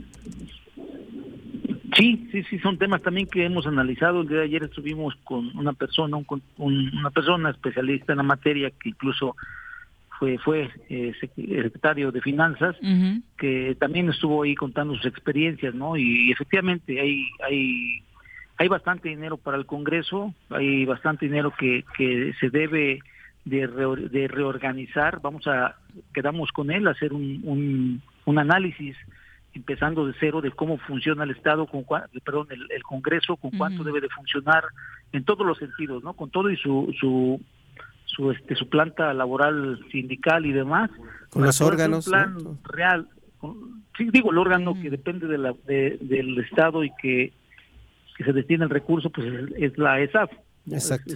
yo creo que es la única que hay que estaríamos este, interviniendo para que si sea nos, nos decían que se necesitaba más recursos, también tenemos que analizar el tema de gastos, el tema de operatividad de, de la ESAF para ver con qué le tenemos que ayudar. Pero bueno, todo parte desde ahí, hay que empezar desde casa, ¿no? Y, y el análisis financiero que se va a hacer será desde casa, desde el Congreso también, para ver con cuánto eh, recurso es posible este operar de manera digna y, de resultados a la gente y con ello también las, las demás dependencias de gobierno que estamos este, esperanzadas a que haya la voluntad para poder hacer un plan de trabajo que vaya directo y que beneficie a la gente, que la gente no vea solamente un presupuesto de 30 mil millones de pesos aprobados por los diputados y diputadas y que el Ejecutivo ejecutará, no, que sí que los vea, ¿no? pero que también lo sienta, que sienta que llega el tema de salud, eh, a los diferentes centros de salud, que, sienta que llega el tema de seguridad con el presupuesto, que siente que llega el tema del campo,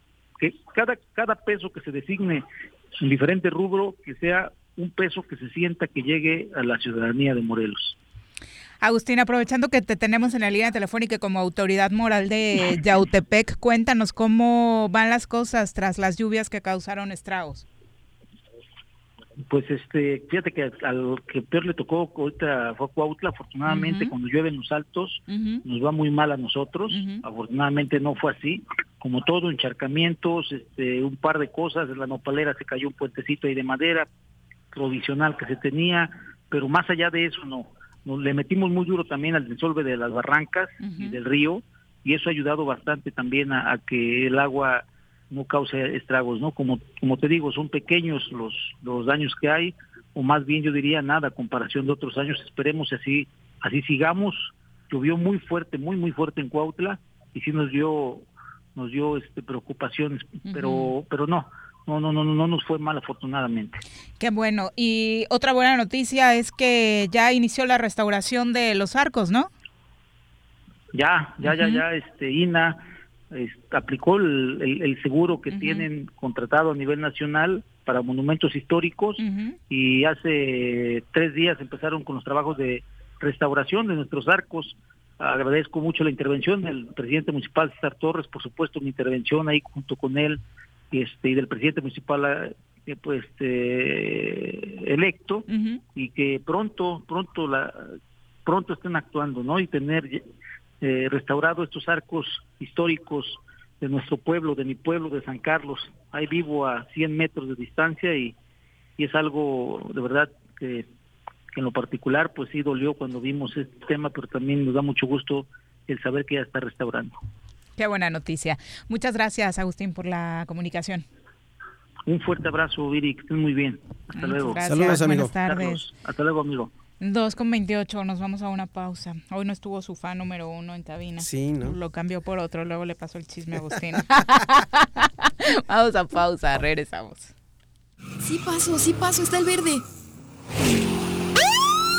A ver, a ver, oríllese, por favor. ¿Qué pasó, Poli? Está el verde. ¿Qué pasó, güera? Aunque el semáforo esté en verde, debemos tener las medidas preventivas, porque luego uno termina en el hospital. La pandemia no ha terminado. Cuídate y cuidémonos todos. En Morelos las y los diputados están cumpliéndole a la ciudadanía. Aplicamos políticas de austeridad y racionalidad del gasto y ya logramos saldar la deuda de 82 millones de pesos que nos heredó la legislatura anterior. Con acciones responsables, Morelos avanza. 54 legislatura. Congreso del Estado de Morelos. En la temporada de lluvias es fundamental tu participación para prevenir riesgos a la salud. En Jutepec te invitamos a no tirar basura u objetos en alcantarillas o coladeras que pudieran obstruir el flujo de las aguas pluviales. Cualquier situación de emergencia, te pedimos reportarla al número de teléfono 777-320-7533.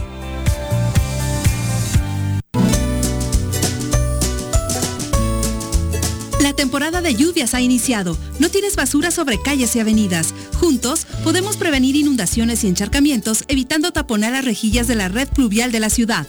Mantente atento a las recomendaciones de la Subsecretaría de Protección Civil. Cuernavaca limpia, ordenada y verde es tarea de todos. Ayuntamiento de Cuernavaca consume y aprende en la tierra de la cerámica. Deleítate con el mejor de los sazones. Conoce cómo se elabora cada una de nuestras artesanías y lleva a tu casa todas nuestras creaciones. Vive la experiencia 3 de mayo en el municipio de Emiliano Zapata. Contamos con todas las medidas de sanidad. Ven, te estamos esperando. El Choro informa. Dato curioso. Una de las cosas que el ser humano hace de forma inconsciente es parpadear. Sin embargo, varios estudios señalan que las mujeres parpadean muchas veces más al día que los hombres. Esto se debe a que tienen niveles más elevados de estrógeno, lo que permite una mayor producción de lágrimas. Un hombre parpadea alrededor de 15.000 veces al día, cifra que las mujeres duplican ya que parpadean hasta 30.000 veces en este mismo tiempo.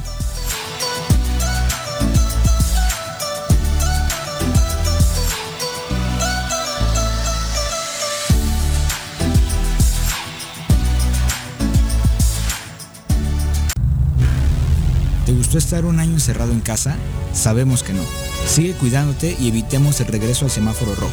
Lava tus manos, usa gel antibacterial, mantén sana distancia y utiliza cubrebocas. Cuidémonos entre todos.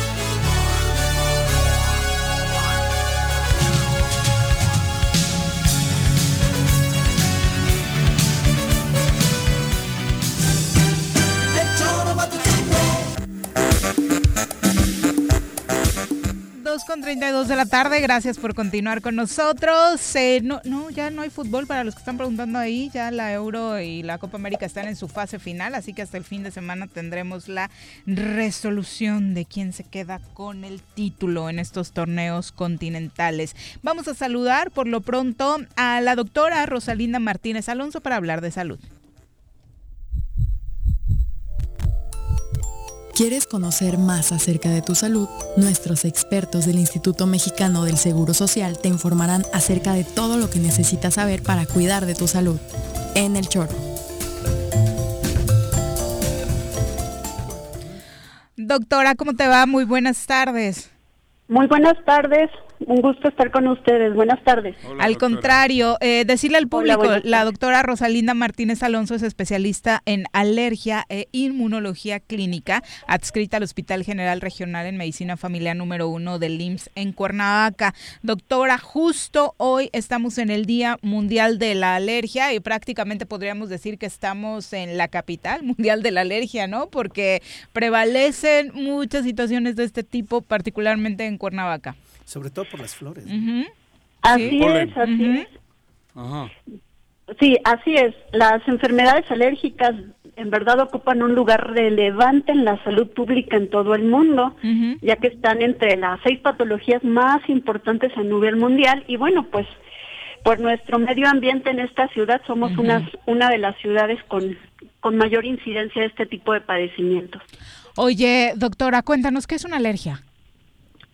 Una alergia es una respuesta exagerada y algunas veces desmedida del sistema inmunológico del organismo. Ocurre como consecuencia del contacto de ciertas sustancias denominadas alergenos que están presentes en el medio ambiente o en el propio hogar, como pueden ser polvo, ácaros, eh, las caspas de animales como de perros, gatos, los pólenes de plantas, de flores, algunos alimentos como puede ser la leche, el huevo, los mariscos, la fresa, las fresas, sí, sí, es uno de los más comunes. Eh, incluso las picaduras de insectos o algunos medicamentos. Ah, claro, esas son el de la abeja, sí, que hay gente que hasta se, muere, ¿no? Sí, sí. Sí, sí, sí, sí, eh, sí, desafortunadamente eh, la alergia a la picadura de abeja ah. es una urgencia grave, es una de las alergias más graves que pueden incluso no permitirte llegar eh, con, al hospital para que te atiendas. Es una reacción inmediata y muy grave. ¿Tu cuerpo lo detecta como un peligro cuando está en contacto con esa sustancia? Sí, efectivamente el cuerpo lo detecta como un agente extraño al cual reacciona. en, la, en la primera vez que se expone a este agente puede ser una reacción leve a moderada, pero a medida que tú te expones frecuentemente al alergeno, la reacción es este, puede ir incrementando en gravedad. ¿Ya nacemos con cierto tipo de alergias o hay algo que provoca que Juan José alerto a, alérgico al camarón y yo a la fresa? Ajá. Sí, eh, la, alergia tiene un, una causal hereditaria. Generalmente eh, todas las personas que son o somos alérgicos tenemos un familiar que tiene mm. algún antecedente con alergia, sí, que puede ser asma, rinitis alérgica, una alergia de la piel. Si nacemos con cierta susceptibilidad ya por herencia. Sin embargo, los factores ambientales y la exposición a determinadas eh, sustancias pueden hacer que esta alergia se manifieste. De pronto es bien difícil porque hablando de, las plantas, por ejemplo, eh, sabes que hay algo en el ambiente que te está provocando la alergia, pero no detectas exactamente cuál es, ¿no? Eh, ¿Qué se hace en esos casos? ¿Cómo detectar exactamente qué es lo que te está causando una alergia? Hay exámenes especializados para esto, ¿no? Así es. el, el, diagnóstico para saber si tienes una alergia. Eh, en primera es hacer una historia clínica, es decir, una serie de preguntas detalladas sobre los signos y síntomas que tú manifiestas. Realizar una exploración física. Eh, como médico te pedimos que lleves un registro de los síntomas y posibles detonantes que te están eh, conduciendo a esta a, esta reacción y de ahí existen pruebas que nos ayudan a, hacer el diagnóstico. Una de ellas es las pruebas de la piel o pruebas cutáneas. En esas pruebas el médico o, la enfermera te van a puncionar la piel, es una pequeña punción que te expondrá a las pequeñas cantidades de las proteínas que se encuentran en los potenciales alergenos. Si eres alérgico, es posible que tras esta, esta prueba vas a hacer un eritema, es decir, un enrojecimiento en la piel o incluso una pequeña roncha donde se te realiza esa punción. Existe también análisis de sangre. El análisis de sangre eh, consiste en detectar eh, anticuerpos, que son sustancias que produce tu sistema inmune, específicos que causan la alergia en el torrente sanguíneo, eh, principalmente uno que se llama inmunoglobulina E. ¿Qué hacer en caso de alergia? Eh, ¿Aplican los mismos remedios eh, para todos los casos?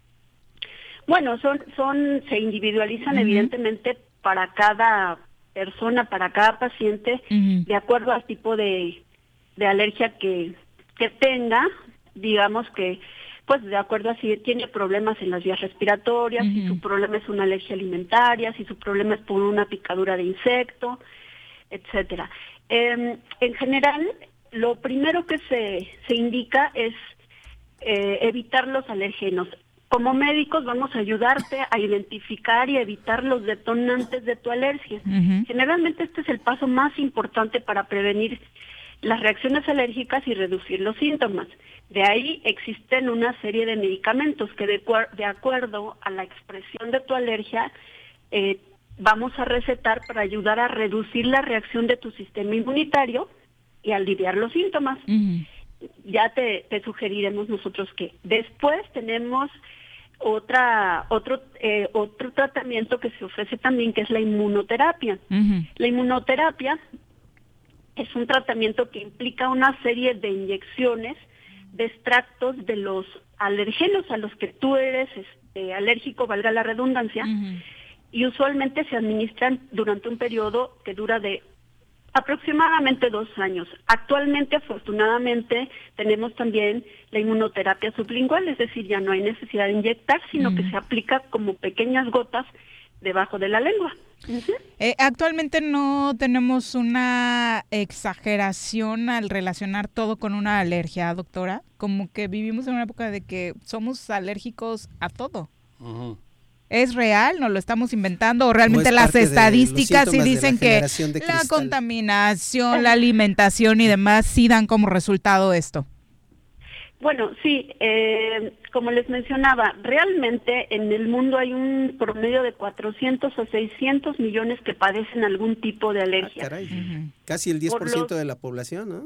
Más, incluso más, es un porcentaje más alto, sí. Y se, se calcula que para el año 2050 la mitad de la población sufrirá una, de algún tipo de ah, alergia.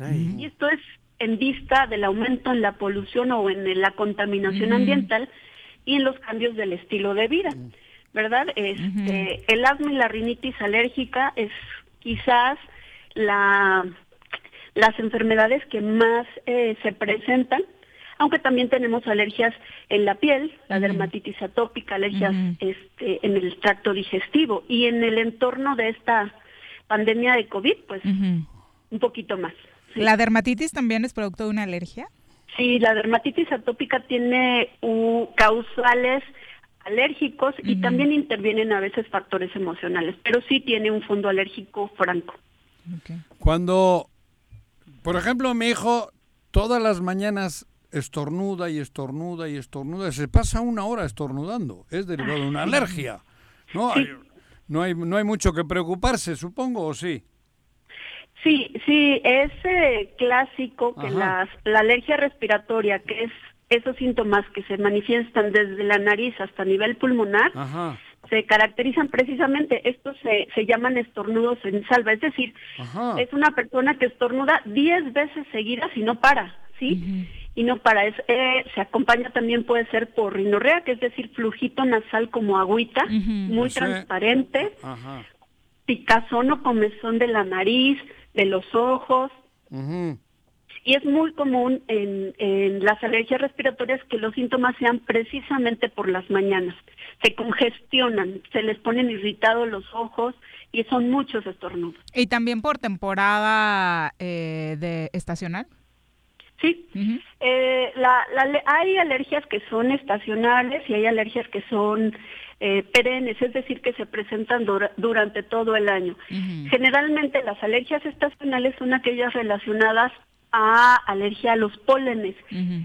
Precisamente en temporadas de polinización que inician más o menos con la primavera es cuando más se presentan los síntomas de las alergias este, relacionadas a los pólenes. Doctora, pues muchas gracias por la información, sin duda alguna muy valiosa, sobre todo por la estadística que nos acabas de comentar. Al final vamos a ser parte de ella tarde que temprano. Eh, y felicidades también por la labor que hace el IMSS Morelos para contrarrestar los efectos de estos temas. El, el IMSS Morelos eh, en el hospital de segundo nivel, que es nuestro hospital que está aquí en Plan de Ayala. Contamos con este servicio e invitamos a la población, en caso de tener síntomas, eh, acudan atención médica, ya que el tratamiento mejora sustentablemente la calidad de vida. Sin duda, muchas gracias. Gracias. Gracias, buenas tardes. Adiós. Muchas gracias, buenas tardes. Eh, comentarios del público. ¿No estuviste en la entrevista que más esperabas, Juanji? ¿Cuál? La de Agustín, Alonso. ¿Estuvo Agustín aquí? Sí, claro. No me le, digas, di, le di la queja, le dije, te cambió por otro, Agustín. No Ahorita digas, está atendiendo otro asuntito del No corazón. ¿Sí? Jorge Armando Arroyo dice... ¿Metieron a Agustín y no estuvo aquí? De hecho, Sí, me, me va a quitar de la nómina. ¡Ay, güey! Eh, ¿Y qué dijo Agustín? Nada. Pues hablamos de diferentes temas, el como diputado. diputado, electo. Ah, el diputado. Pues sí, siguen considerando un exceso que la actual legislatura haya tomado esta decisión, ¿no? De hacer los Aunque reconocen que les Pues correspondía les tocaba, ¿no? Legalmente les tocaba, pero estaba ese pero que siempre manifestaron. Jorge Armando Arroyo dice, eh, los jugadores, eh, los futbolistas que llegan a la América regularmente reciben halagos, mimos y lujos. Y eso los echa a perder, como hemos visto. Pasa igual con los que llegan a ser diputados locales. Se pueden haber sido muy buenos en otras funciones, pero entre mimos, lujos y lo ceremonioso del pásele señora diputada o pásele señor diputado, cuando reaccionan eh, a los breves tres años se han ido y poco pueden hacer por el buen estado de Morelos. Esa impresión me da, espero estar equivocado en pero- esta legislatura, dice Jorge Armando. Me parece buena tu analogía. No, para ¿eh? mí no. Para mí sí. Para mí no. Sí, sí, porque sí. cuando llegó de Chiapas, este que luego le pegaron un tiro, Cabañas. Cabañas, llegó y triunfó. O sea, no todos Ah, son poquitos, No, Juanji, pero- son pero- poquitos. por eso, o pero sea, depende de la calidad. Regularmente No, no, sí hay- ha- han existido Cuando le inflas a uno jugadores el es que- destacadísimos no, en el eso- América, no. pero la mayoría Por eso, pero es que no está bien. el No, no, otros no, ni equipos madre. y acá Cuando perdidos. llega un jugador Ahí malo, a Giovanni Dos si lo Santos, inflan- no, no, no, Ramón. Ramírez, que ni siquiera era vicioso y Pero- no se entregó porque Pe- y pe- pero ¿y por qué lo ficharon, cabrón? No, yo te estoy hablando de que cuando camiseta. llega una persona Yo creo que de- no se puede generalizar. No, pero menos con el ejemplo que ha puesto. Ajá. Porque en Aunque el América es acertado su te comentario, inflan, te voy a decir por en qué. el América te- para evitar que pase, infla, para evitar que los que van a entrar ahorita se, in- se suban en un tabique. Pero y ¿qué se no sirve el ejemplo de la América? ¿Qué es lo Claro que quiero que decir, sí. Ah, ¿Qué va a servir? Televisa te infla a todos. Televisa porque es negocio de ellos. pues quiso decir Compra... a América por decir Televisa. No, no, no, no, por pero eso. bueno, Pero América es. Televisa. Cuando O sea, han llegado jugadores buenos a la América, han triunfado sin pedo, sin que les inflen. Ya llegan E incluso como... el mismo ejemplo que acabas de poner, ¿qué? ¿qué pasó con Cabañas? Al Bueno, en final, general, todos los del trágico América son fin, porque pues, se la pasaba de antro el señor Ah, lunes eso es por la noche, distinto. no es distinto. No, no, es pero la fiesta y los lujos resultados. que te provoca Él vino a jugar al vivir lo alrededor hizo. de ese nicho. Pues tarde que temprano iban a tener esos resultados. ¿Cómo vas a en poner su el caso, de la América, una Un ejemplo más de No. que no es conveniente mezclar no, la política con el Malísimo. deporte. Muy buen ejemplo, estoy totalmente de acuerdo. El América y el Cruz Azul no 46, sirven ni para ejemplo de jugadores. Ni hombre. siquiera mencionaron al Cruz Azul, ya te Por eso, Vamos no, es que me voy a arder, güey. Ahora va a decir que un... Piensa en un futuro sano. Tú también puedes tener una mejor calidad de vida. Conoce cómo llevar una alimentación saludable con los productos naturales y orgánicos que la doctora Mónica Novielo de Punto Sano tiene para ti en el choro.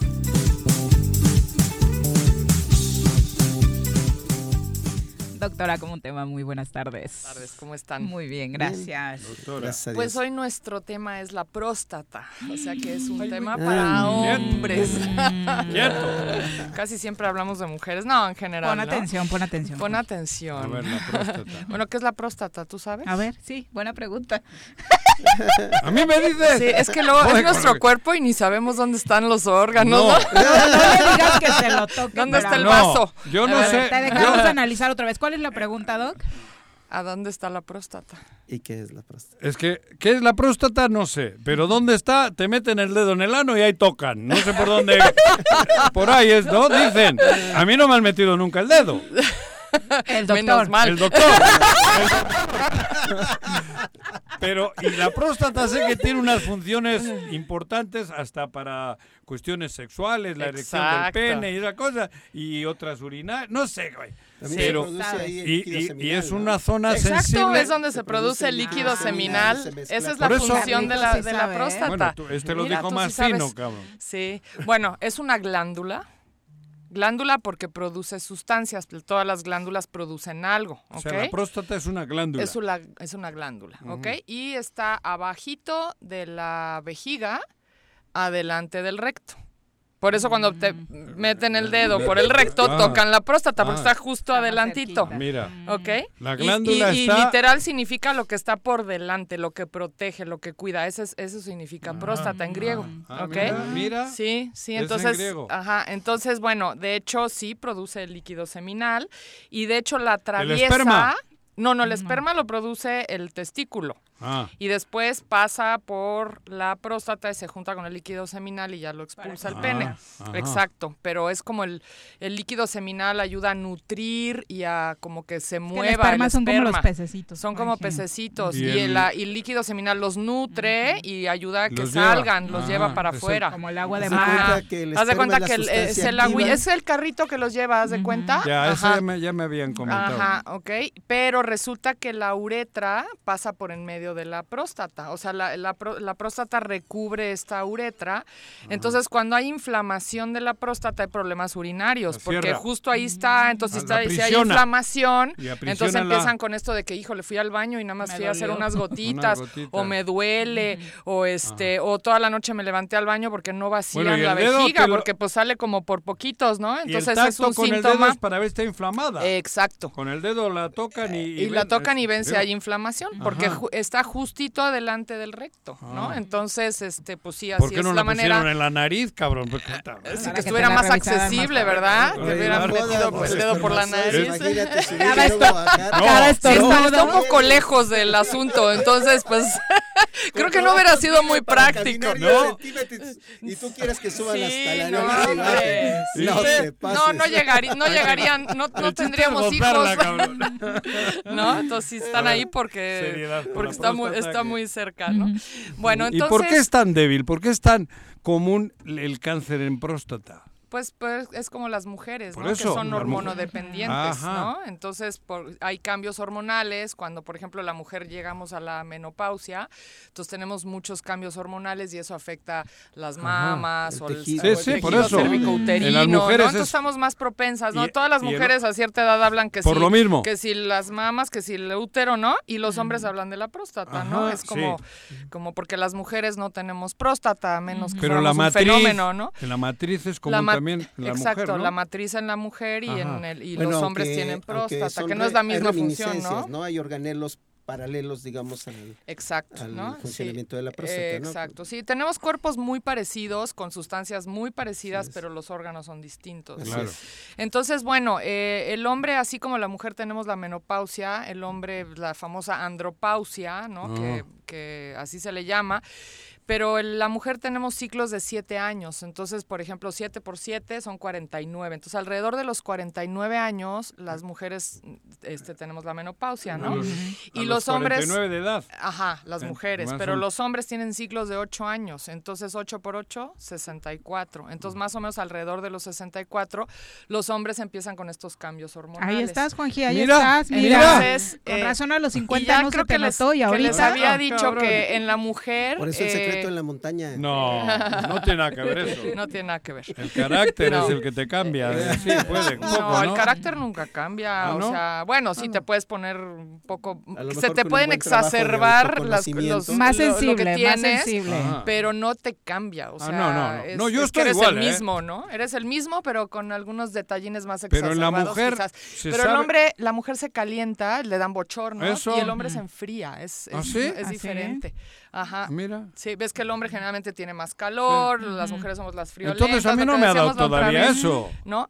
Pero son tendencias, digo, no quiere decir, tampoco quiere decir que No a todas las mujeres les den bochornos, O igual, ¿no? Y a todos los hombres se enfríen, no, pero eh, son tendencias, ¿no? Por, por los cambios hormonales. Entonces, bueno, alrededor de esas edades también empiezan a haber problemas con la próstata, y próstata. no es que todo mundo los tenga, esa es otra.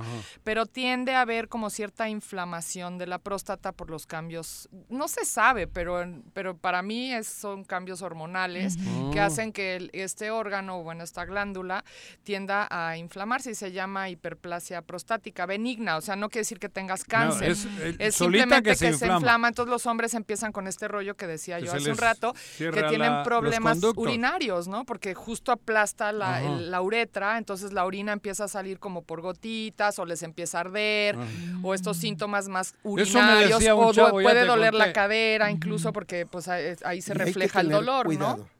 Por Hay que tener cuidado y hay ¿Qué que prevenir. Ya ven que yo, Yo soy muy de que hay de que amigo prevenir. Me decía un chavo que a esta edad te de acordarás trabajo en una legislatura y, nada. Y él, él en cuestión de meses empezó con este tipo de problemas, así como lo mencionas. Ajá, este, con problemas dolor al mi- al urinarios, ¿no? ah, En la cuando micción, va y se hace el examen ya tenía muy avanzado el tema del cáncer. Del cáncer, sí. Y ahora el cáncer de próstata es muy fácil de curar, o Ah. sea, es, es, es de los fáciles, ¿no? A menos que te lo detecten muy avanzado. tarde. Entonces sí hay que tener cuidado, hay que estarse Pero- haciendo su antígeno prostático para ver que Con esto la sangre. no esté... Sí, te hacen Si un ya no te de meten el sangre. dedito, eso es porque Sí. te gusta que te hagan eso, la pues, si vas con el no ¿Pero ese era el consejo que te daban o cuál ibas a contar? No, Ah. no, era que me decían, tú a los 30 años, cuando ibas a hacer pipí, salpicabas la corbata, hoy mojas los zapatos. Juras. Está bueno. Juras. Bueno, entonces, ¿qué vamos, ¿qué vamos a hacer para prevenir? Porque acuérdense que, que hay que prevenir todo esto y con tiempo, porque a veces me dicen, no, pues tengo 30 años o tengo 40, pues sí, estás muy- a muy buen tiempo de prevenir cualquier cosa, pero también los hombres tienen que cuidar su próstata. Entonces, ¿qué es lo que más afecta a la próstata? Eh, lo que más afecta a la próstata es la grasa, porque acuérdense que la grasa al final de la historia te puede tapar venas, arterias, y eso hace que no circule bien la sangre. Entonces la grasa, y no me refiero a grasa como aceite de oliva, al contrario, el aceite de oliva es muy bueno, aceite de aguacate, de La coco. grasa de carnes, ¿no? La grasa de las carnes, sobre todo. O sea, la gente que come mucha carne, y esto está comprobado, tiende más, bueno, hombres que comen mucha carne de res, de cerdo, así, tienen mucho más propensión a tener problemas de próstata a la larga. O sea, cuando tú revisas la dieta de alguien que tiene hiperplasia prostática, te das cuenta que come muchísima carne o comió en su vida mucha carne y mucha grasa, muchas cosas fritas, que la grasa frita no es buena para nadie, ¿no? Entonces digo, si lo comes de vez en cuando no pasa nada. Pero el caso es que hay gente que diario come milanesa o taquitos dorados o cosas de ese tipo que pues están bañados de grasa, ¿no? Entonces hay que cuidar muchísimo la carnitas, Bueno, pero- ese tipo de cosas, ¿no? El alcohol también no es nada bueno, porque miren, hablando de medicina tradicional china, la próstata está muy ligada al hígado y al riñón. Entonces hay que cuidar esos dos órganos y en realidad pues lo que le afecta a la grasa es al hígado, ¿no? Claro. Y este y otra cosa que le afecta al hígado es, el el alcohol? alcohol y Claro. otra cosa más son todas las cosas químicas conservadores, este, exacerbadores del sabor como el glutamato monosódico, cualquier químico al que estés expuesto, incluso ambiental, pesticidas, todo eso son muy Pero- nocivos para el hígado. Pero vamos a ver, en, en, en cuanto hay un problema de próstata, se sabe. o ya puede que tengas un pedo grave, grave y no te haya... Pues a veces son cosas asintomáticas, ese es Eso el te problema. digo, Por eso no yo hay- les recomiendo no que se estén haciendo eso, su eso. antígeno prostático cada Porque uno año puede por lo estar menos. haciendo pipí normal. Exacto, sí. Y, Y si, y si empiezas ahí- a hacer pipí no normal, luego, luego corres a que te revisen. Pero ¿no? mi pregunta es, si haces pipí normal, tienes eyaculaciones normal y tal, ¿puedes tener la próstata jodida? También, ¿eh? Sí. O sea, que hay que hacerse a chaleco. Sí, sí, sí. Sí, el, eh, eso, también hay que meses el- hacérselo para, Así como para el estar Papa seguro Nicolau de en las mujeres, mujeres, el, el hombre tiene antígeno que hacerse prostático el hombre. Eso sí. pregunto porque Sí, mucha totalmente. gente creo que estamos en esa situación, diría. Exacto, sí. Pero hay que hacerse a chaleco, A ¿no? chaleco. Porque puede por- tener Puede ser por asintomático, claro que sí, como tu amigo seguramente, o, cuando empezó con estos problemitas urinarios. No les dio importancia. No les dio importancia y se siguió. También si tienen un problema así, hay que checarse, ¿no? Ahora, la próstata... No duele. La- Duele. sí, te puede doler. Digo, te puede doler al eyacular, por Ah. supuesto, y te puede doler o arder al, Al hacer- orinar. hacer pipí. Exacto, Ajá. sí. Esos son síntomas que hay que checarse, ¿no? Bueno, ahora la próstata vive de zinc. O sea, el mineral que alimenta la próstata es el zinc. Entonces, el hombre siempre debe de cuidar este mineral. O sea, nunca le debe de faltar. Yo hasta recomiendo que por temporadita se los tomen y de, y de, y de cajón, Pero si tienen explica 50 bien, no vaya a años ir o uno ahí más. a la- ¿Perdón? al cerro y agarre una piedra que se la coma. No, no, no, por eso hay suplementos de zinc. Ah. ¿No? Eso. Y sí, estos son muy buenos para la próstata. Ajá. O sea, eso no debe de faltar en un hombre y es preventivo y una vez si tienen un problema también es curativo, ¿no? O sea, eso es... Ajá, esto es básico, ¿no? Eh, otra cosa que es muy bueno para la próstata es el licopeno. El licopeno es una sustancia que está en el jitomate. Ajá. Ah, Entonces es muy importante que los hombres coman suficiente jitomate y si lo cocinan, el, el licopeno se, se, se exacerba, o sea, hay más licopeno O en sea, un el, jitomate el- cocido. el- el- el- esto de tomate... Eh, sí, por ejemplo, si haces una salsa de jitomate, Jitomate, jitomate, perfecto, ¿no? jitomate, ¿no? Pero háganla sin Yo grasa, digo por tomate favor. porque allí le decimos tomate. Sí, güey. sí, allá se dice tomate, en Sí. Sudamérica también es Por tomate eso. porque no hay tomatillo, ¿no? El Ajá, verde. el único Ajá. país creo que donde hay Donde, donde se diferencia jitomate y tomate es en México. De hecho, Ajá. incluso en el, creo que en el norte no dicen Les dicen jitomate, igual, dicen ¿no? tomate. Verde y rojo. Tomate Verde y el otro es tomate a eso. Entonces, bueno, el, el licopeno está en el ¿Cualquiera de los dos? jitomate. ¿O Las tiene que. No, no, rojo? el rojo. El rojo rojo. es el que tiene el licopeno. ¿ok? Ok. No, el verde no, no tiene. Agregarle el jitomate, a la Jitomate dieta. como en la dieta- Con moderación porque también tiene, a Exacto, ser porque irritante, ¿no? sí, porque es ácido y además sí. sí es uno de las solanáceas. Por ejemplo, la gente que tiene artritis no debe de comer mucho Mucho jitomate, jitomate. porque es una cosa que te puede inflamar, en exceso puede inflamar. Pero Entonces tampoco abusen, que porque ay, se porque es incluye en bueno de la dieta. que se incluye en la dieta irregularmente, o sea, Regularmente. no una vez a la Las semana, sino ensaladas más con veces. jitomate. Una o dos veces a la Ensalada con- semana en tu ensalada Exacto, unos jitomates. exacto, ¿no? Eso no puede faltar. Sí. Y algo que es ¿La muy semilla? bueno también para la próstata son las semillitas de calabaza. no me digas. ¿Y saben por qué? Porque tiene muchísimo zinc. Esa es la razón. Pues yo soy y es fan de una, las semillitas ay, de son buenísimas. Y si las doran un poquito, el como que, como que hacen pop, como las Ajá, palomitas, como sí. que popean. Y entonces más. Y, y están- son súper ricas. Yo me las como así, que nada más que hagan eso en el sartén Como sin colación. grasa. Y te lo puedes tomar como hasta como botana. Yo a veces las pongo de botana en una como cena. pero son buenísimas, ¿no?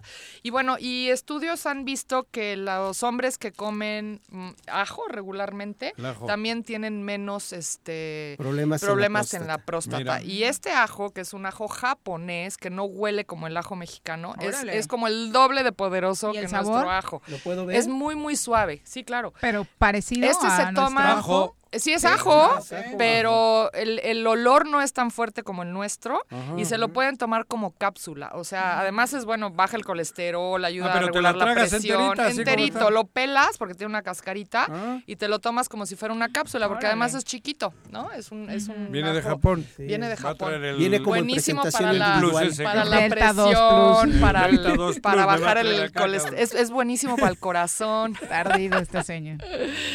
Bueno, y este, bueno, son los alimentos, y obviamente todos los antioxidantes, porque todo lo antioxidante ayuda a mantener nuestra salud en general y la próstata incluida, ¿no? Y siempre hablo mucho de las berries, ¿no? De los estos frutos rojos que son unos grandes Pero los mencionas antioxidantes. para todo, Doc. O Eh, sí, son, valiosísimos, Son ¿no? valiosísimos, sí, para muchas cosas, ¿no?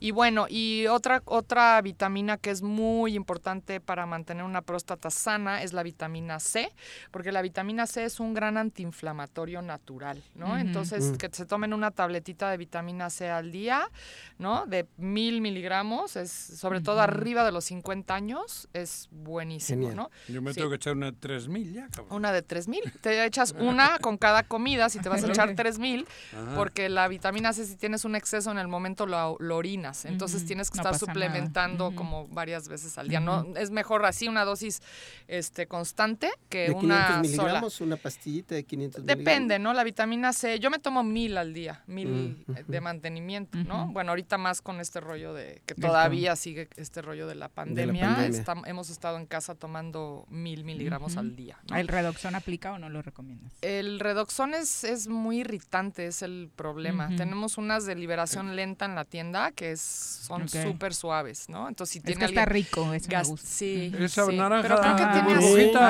Sí, pero Está creo que tiene azúcar además.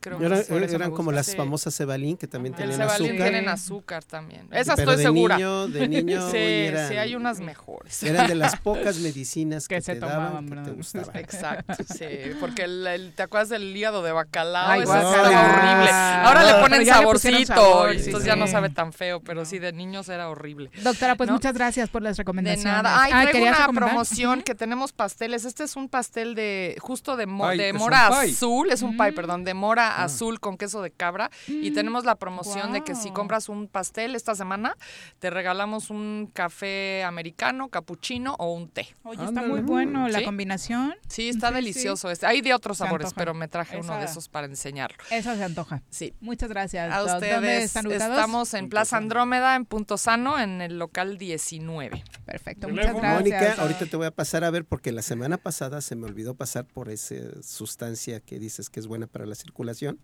Es, ah, para el- que es una hierba. Las hierbas, sí, son buenísimas. Sí, muy buenas. Para la circulación, los que son aquí. todas No, las que- cosas son Ah. legales aquí. es hierba Sí. legal. Es hierba legal. Hierba legal, no es. No, la otra yo tipo de tengo. hierba. mi- Ah, no. Tengo mi plantío, ¿no? mi plantío. Gracias. Gracias a ustedes. Muy buenas Hasta luego. tardes. Ya nos vamos. Después de varios meses de investigación, un juez federal ya ordenó la aprehensión del empresario Miguel Alemán Magnani. Eh, lo Otra, recordará caray. por ser precisamente el vicepresidente de Interjet. Hay una acusación de defraudación fiscal por 66 millones de pesos en su calidad de vicepresidente de la aerolínea. Y Así también que fue, se ha este, instruido alto la, ejecutivo la de captura Televisa, de ¿no? Televisa, claro, es de la familia alemán que fue eh, tiene participación en la empresa Creo Televisa. que fue, si mal no recuerdo, también ex gobernador de Veracruz. Veracruz. Ujú, Es ex- fue gobernador. de Él es el hijo. Ah, ¿Él es el Es hijo? el hijo. El- Sí, la orden de el- el aprehensión es contra el hijo. el- el- la familia la entera. familia, Él estuvo como representante de la Sí. familia, Miguel Alemán ¿Y en el América? también. Sí. Eh, sí, bueno, todos Un ellos rato. tuvieron un... Prácticamente Sí, en todas las empresas. en de Radio. Fórmula Uno también. de los alemanes, qué. También, En sí, Radio claro. Fórmula. Ya nos vamos. Que tengan extraordinaria tarde. Muchas gracias, Carlitos, por Gracias a ustedes, siempre es un placer. Muchas gracias. Nos encanta verte por acá. Ya nos vamos. Que tengan linda tarde. No dejen la sombrilla. Va a seguir lloviendo. Buen provecho. ¡Uy! ¡Se acabó! Pues así es esto. Esta fue la revista informativa más importante del centro del país. El Choro Matutino. Por lo pronto, El Choro Matutino.